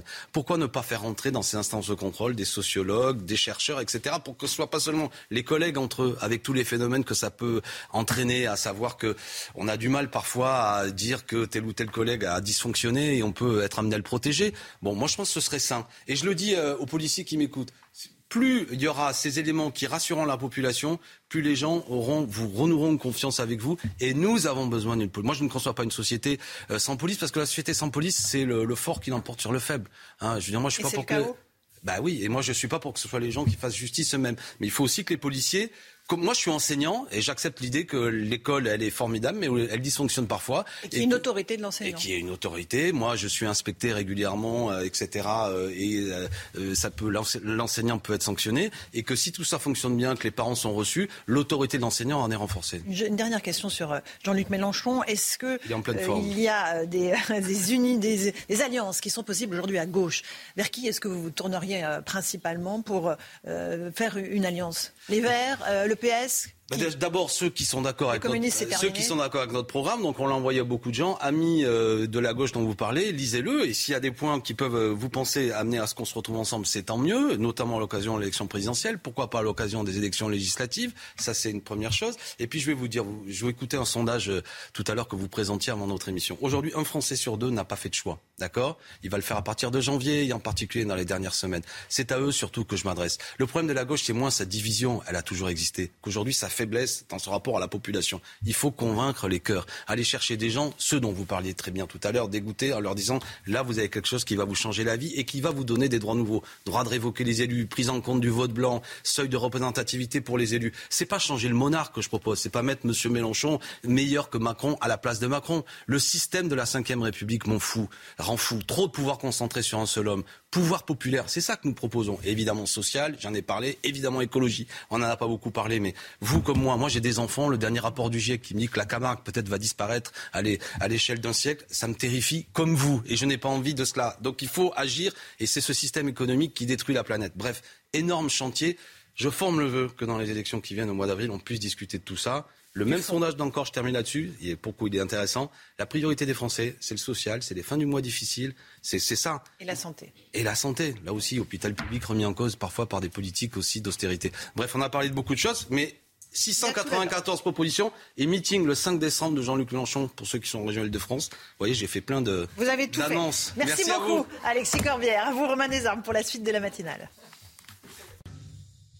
C'est News 8h31. Merci à vous, Laurence Ferrari, et à votre invité, Alexis euh, Corbière, voilà, qui a parlé de, de Jean-Luc Mélenchon, des dates de, j'allais dire, oui, voilà, des dates de, de meeting, du livre, qui coûte 3 euros, hein. Il coûte 3 euros, oui, Voilà. le, le- le programme qui m'a été envoyé. On remercie les, les équipes de Jean-Luc Mélenchon. Voilà, qui ont bien fait leur, leur travail, mais ça coûte 3 euros. Allez, euh, vous êtes en direct avec nous, on est bien ensemble. On accueille le docteur Brigitte Millot comme tous les jours. Bonjour Brigitte. Euh, il, y aurait, il y aurait plus de non-vaccinés en soins critiques que de personnes vaccinées. Vrai ou faux On va en parler dans un il y instant. aurait plus de vaccinés que de non vaccinés. Oui, il y aurait plus de vaccinés en soins critiques que de, voilà, que de, que de non vaccinés. Est-ce que c'est vrai ou est-ce que c'est faux? On va le voir dans, dans un instant. Euh, est-ce qu'on se dirige vers une troisième dose de vaccin Covid pour tous Emmanuel Macron s'est exprimé chez nos confrères de la Voix du Nord. Il attend l'avis des autorités. On le verra euh, dans un instant également. Et puis à Lyon, les habitants du quartier de la Guillotière vivent un véritable cauchemar entre les agressions, les incivilités et la vente à la sauvette. L'insécurité règne. Un couple de riverains a accepté de témoigner pour CNews.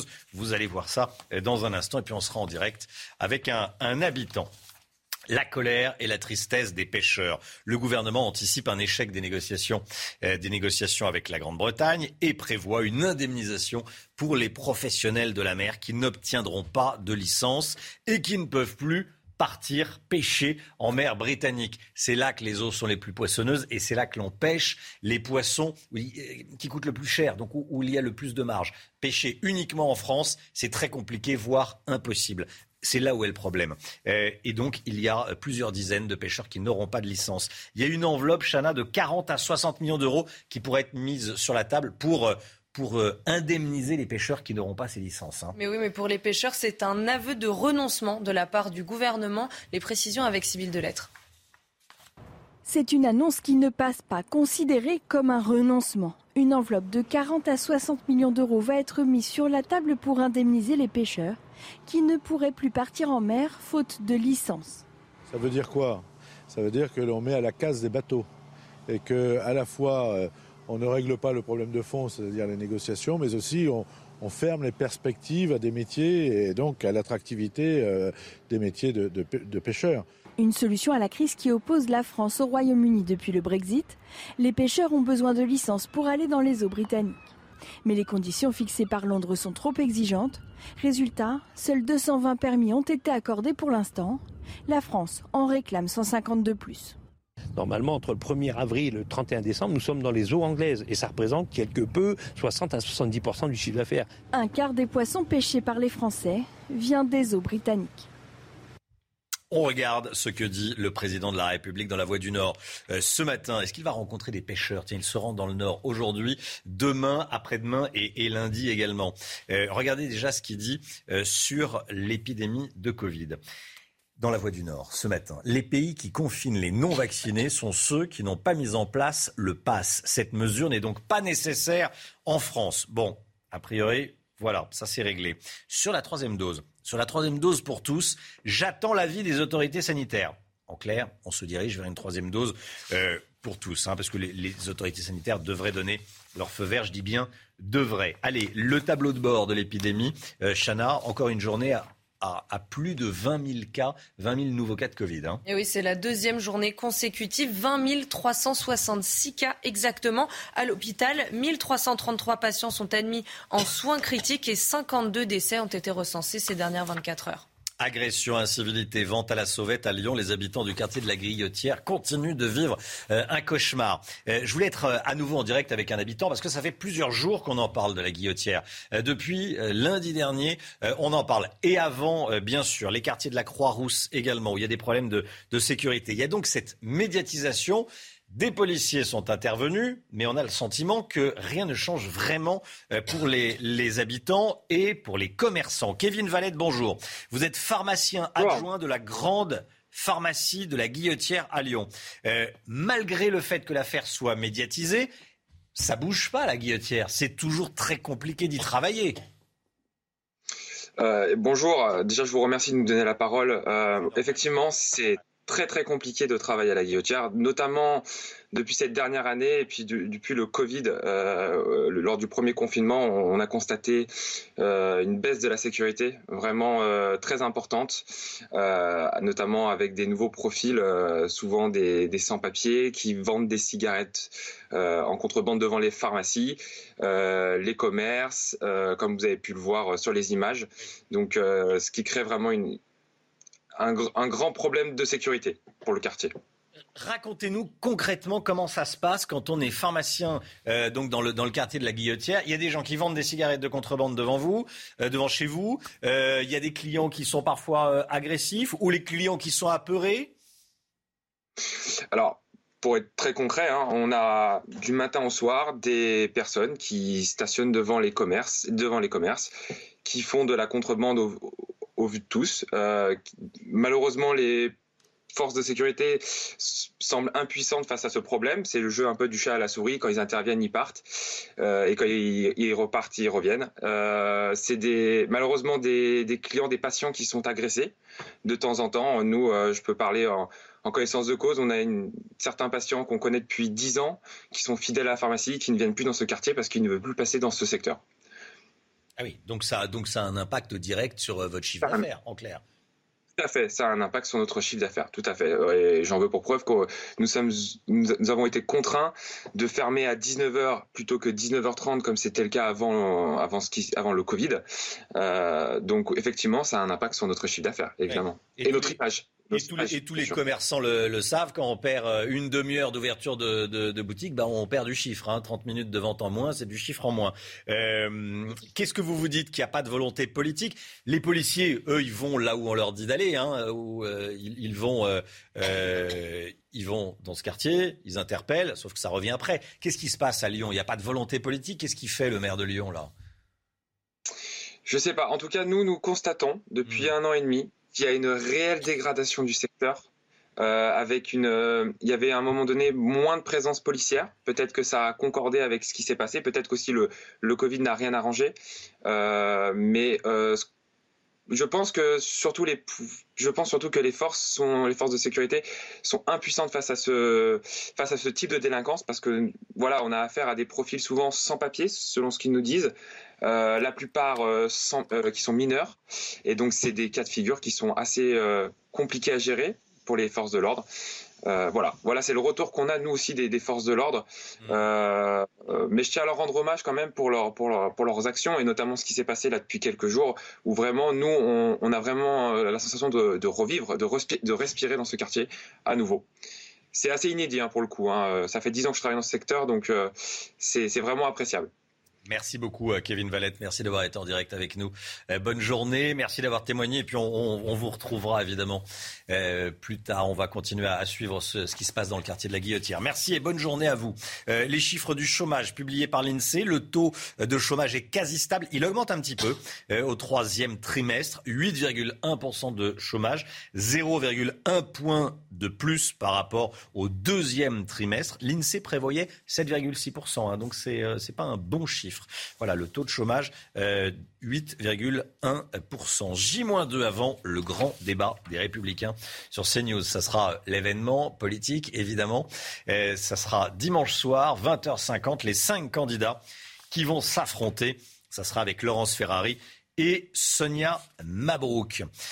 Nouveau sondage Présitrac Opinionway pour CNews. On le regarde ensemble, on vous le montre ce matin. Dans l'hypothèse où Xavier Bertrand serait le candidat des Républicains, Macron, Emmanuel, 24%, Le Pen, Marine, 19%, et Bertrand, Xavier, on va continuer, 13%. Éric Zemmour est à 12%. Euh, et voici pour la suite. Hypothèse Pécresse.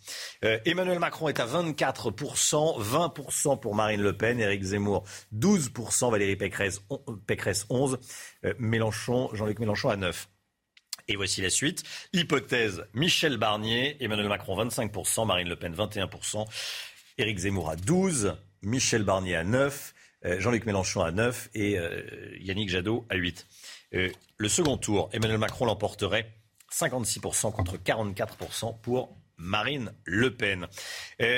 on le voit, rien n'est joué, hein, Florian Tardif. la droite a toutes ses chances encore. Hein, à, oui, d'autant plus que cinq mois de la présidentielle. D'autant plus que la droite a, repris des couleurs mmh. euh, récemment. Alors certes, la route est encore longue, le parcours semé d'embûches, mais omniprésente sur la scène médiatique, elle a réussi en cette rentrée à attirer de nouveaux euh, adhérents, arrêtant ainsi une hémorragie euh, quasi ininterrompue depuis près de dix ans.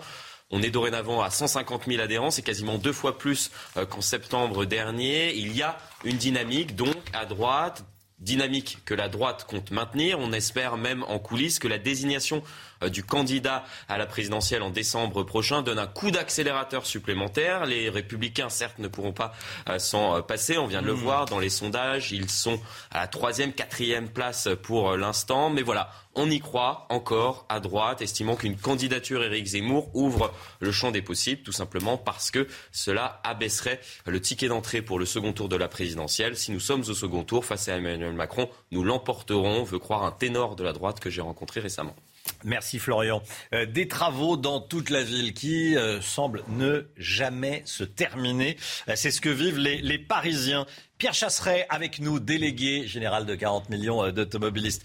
il y a la chronique à 7h20 puis on se retrouve à, à 8h30. ces bouchons vous nous dites que, sont créés par ces travaux, ça arrange bien la mairie de Paris, c'est-à-dire Ça arrange bien la mairie de Paris parce que tous les travaux sont lancés en même temps. Actuellement, il y a dans la capitale 7000 travaux qui sont lancés et que vous subissez tous au quotidien. Alors c'est le cas aussi dans d'autres grandes villes qui profitent de ces travaux. Mais à Paris, c'est précisément symptomatique, notamment sur l'aile ouest du périphérique parisien ou entre la porte d'Auteuil et la porte de Passy. Eh bien, les travaux vont perdurer, Romain, ils vont perdurer jusqu'au 1er janvier 2024. Ensuite, ce sera les Jeux Olympiques. Ensuite, l'une voie sera sacralisée, neutralisée pour les transports en commun. Bref, ça sent les bouchons très forts. l'ouest de Paris, là, voilà. Ça sent les bouchons très forts pour les automobilistes parisiens. Il va falloir faire quelque chose. On a de plus en plus d'habitants en Ile-de-France, de plus en plus de kilomètres de bouchons. Et les kilomètres de bouchons, c'est aussi du temps économique. On est en train de mettre un coup à l'économie française. Je rappelle quand même que chaque jour, on frôle les 500 kilomètres de bouchons en Ile-de-France. Merci beaucoup, euh, Pierre Chasseret. Euh, des bouchons partout euh, en Ile-de-France, notamment dans la capitale, dedans, autour avec le BAV. Ça veut dire que ce sont des gens qui euh, euh, bah, vont travailler, hein, comme nous tous. On utilise la voiture pour aller travailler. Euh, ça veut dire que c'est de la productivité en moins. On met plus de temps pour rentrer. C'est de l'énervement.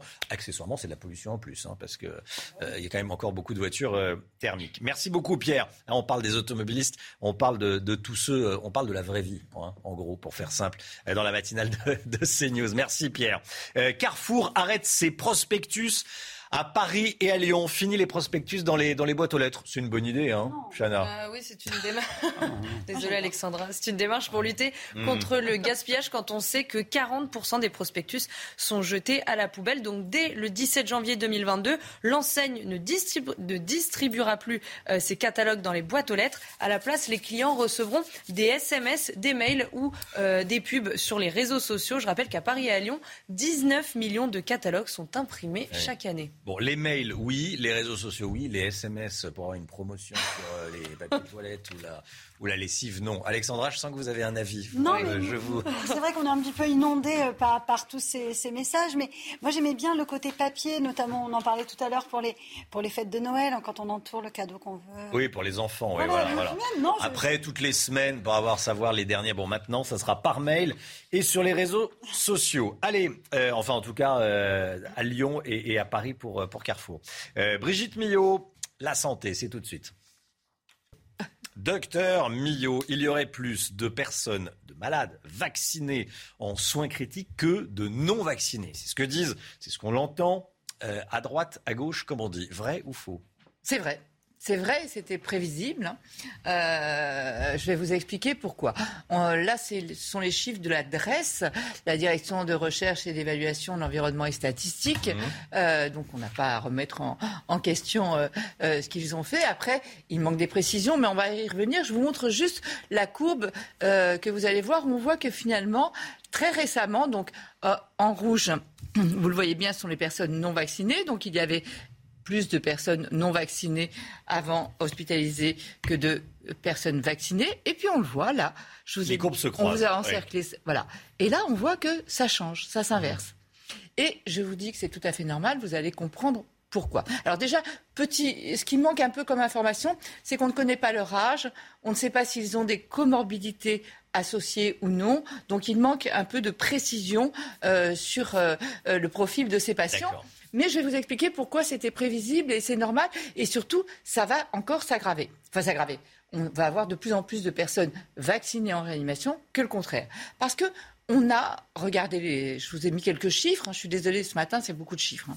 Euh, regardez, quand on regarde le statut vaccinal des personnes donc, qui étaient hospitalisées, on en avait 26 euh, par million d'habitants. Donc 26 vaccinés pour 23 non Ah vaccinés. oui, c'est par million d'habitants. Oui, oui c'est Bon. pas juste 26 en France. Oui, je l'ai- Après, mais, re- euh, oui. regard- regardez le nombre de personnes vaccinées. Hmm. On va voir s'afficher tout de suite. Sur un million d'habitants, il y a 29 personnes donc non vaccinées et 3 vaccinées. Donc, vous voyez bien qu'en fait, si on regarde par million d'habitants, comme on a beaucoup plus de personnes vaccinées que de personnes non vaccinées, on a en fait 9 fois plus de risques quand on n'est pas vacciné d'entrer en réanimation. Est-ce que c'est clair? Je vous vois. Non, alors on va revenir sur l'image. Euh, non, mais c'est bien. Mais moi, je préfère que vous me disiez. il faut bien. Et je vais aller plus loin. Dans quelques. Imaginons. On habite en utopie. hein. C'est un pays qui n'existe C'est pas. formidable, mais- On habite en utopie. Euh, il y a 100 000 il y a toute la population, 100% de la population vaccinée. Oui. Hein eh bien, je peux vous garantir que toutes les personnes hospitalisées pour Covid seront des vaccinés. en fait, il y a- plus il y a de vaccinés, plus euh, la probabilité qu'on Voilà. en trouve en réa euh, Donc, c'est ce qu'il faut bien comprendre. Ça. Et, et- et ça, c'est important. Parce qu'en fait, le vaccin, on l'a toujours dit, et ça depuis le début, et c'était déjà euh, vraiment une performance incroyable, Mmh. qu'il est efficace à 90%. Ça veut dire qu'il y aura toujours 10% de personnes chez qui il ne sera pas efficace. Donc, forcément, sur le grand nombre, on aura plus de vaccinés en réanimation que de non vaccinés. Autre chose en plus, et ça, on s'y attendait un peu moins, ça fait partie des déceptions, on sait que l'immunité diminue au cours des mois. Donc, même vacciné, on sait que euh, on sera moins protégé et on pourra être contaminé et on pourra être à risque. Et comme je le disais tout à l'heure, on n'a pas non plus toutes les informations sur le profil de ces patients. Donc, est-ce que les vaccinés font partie de ceux qui ont été vaccinés il y a longtemps? Est-ce que les vaccinés font partie, sont âgés? Est-ce que les vaccinés ont des comorbidités? On ne le sait pas, mais de toute façon, attendez-vous à voir régulièrement ces chiffres, à les entendre régulièrement. Alors, je sais que c'est un des arguments euh, pour euh, râler contre le vaccin. Non, c'est quelque chose de tout à fait normal, qui était prévisible et qui va encore augmenter au fil euh, des mois. Et c'est un argument, en- revanche, en faveur de la troisième dose, puisqu'on sait que la troisième dose, et je pense euh, que Hmm. ça va être la discussion, vous en parliez avec la déclaration dans la Voix du Nord du, du président Macron, c'est un des arguments justement pour la troisième dose, pour améliorer, puisqu'on sait qu'avec la troisième dose, on booste l'immunité, on la multiplie par 10, et en plus très rapidement, au bout de 48 heures après pas la troisième dose, le rappel, on a une, une immunité qui augmente et on est protégé très rapidement. Donc c'est un argument encore en faveur de la troisième dose.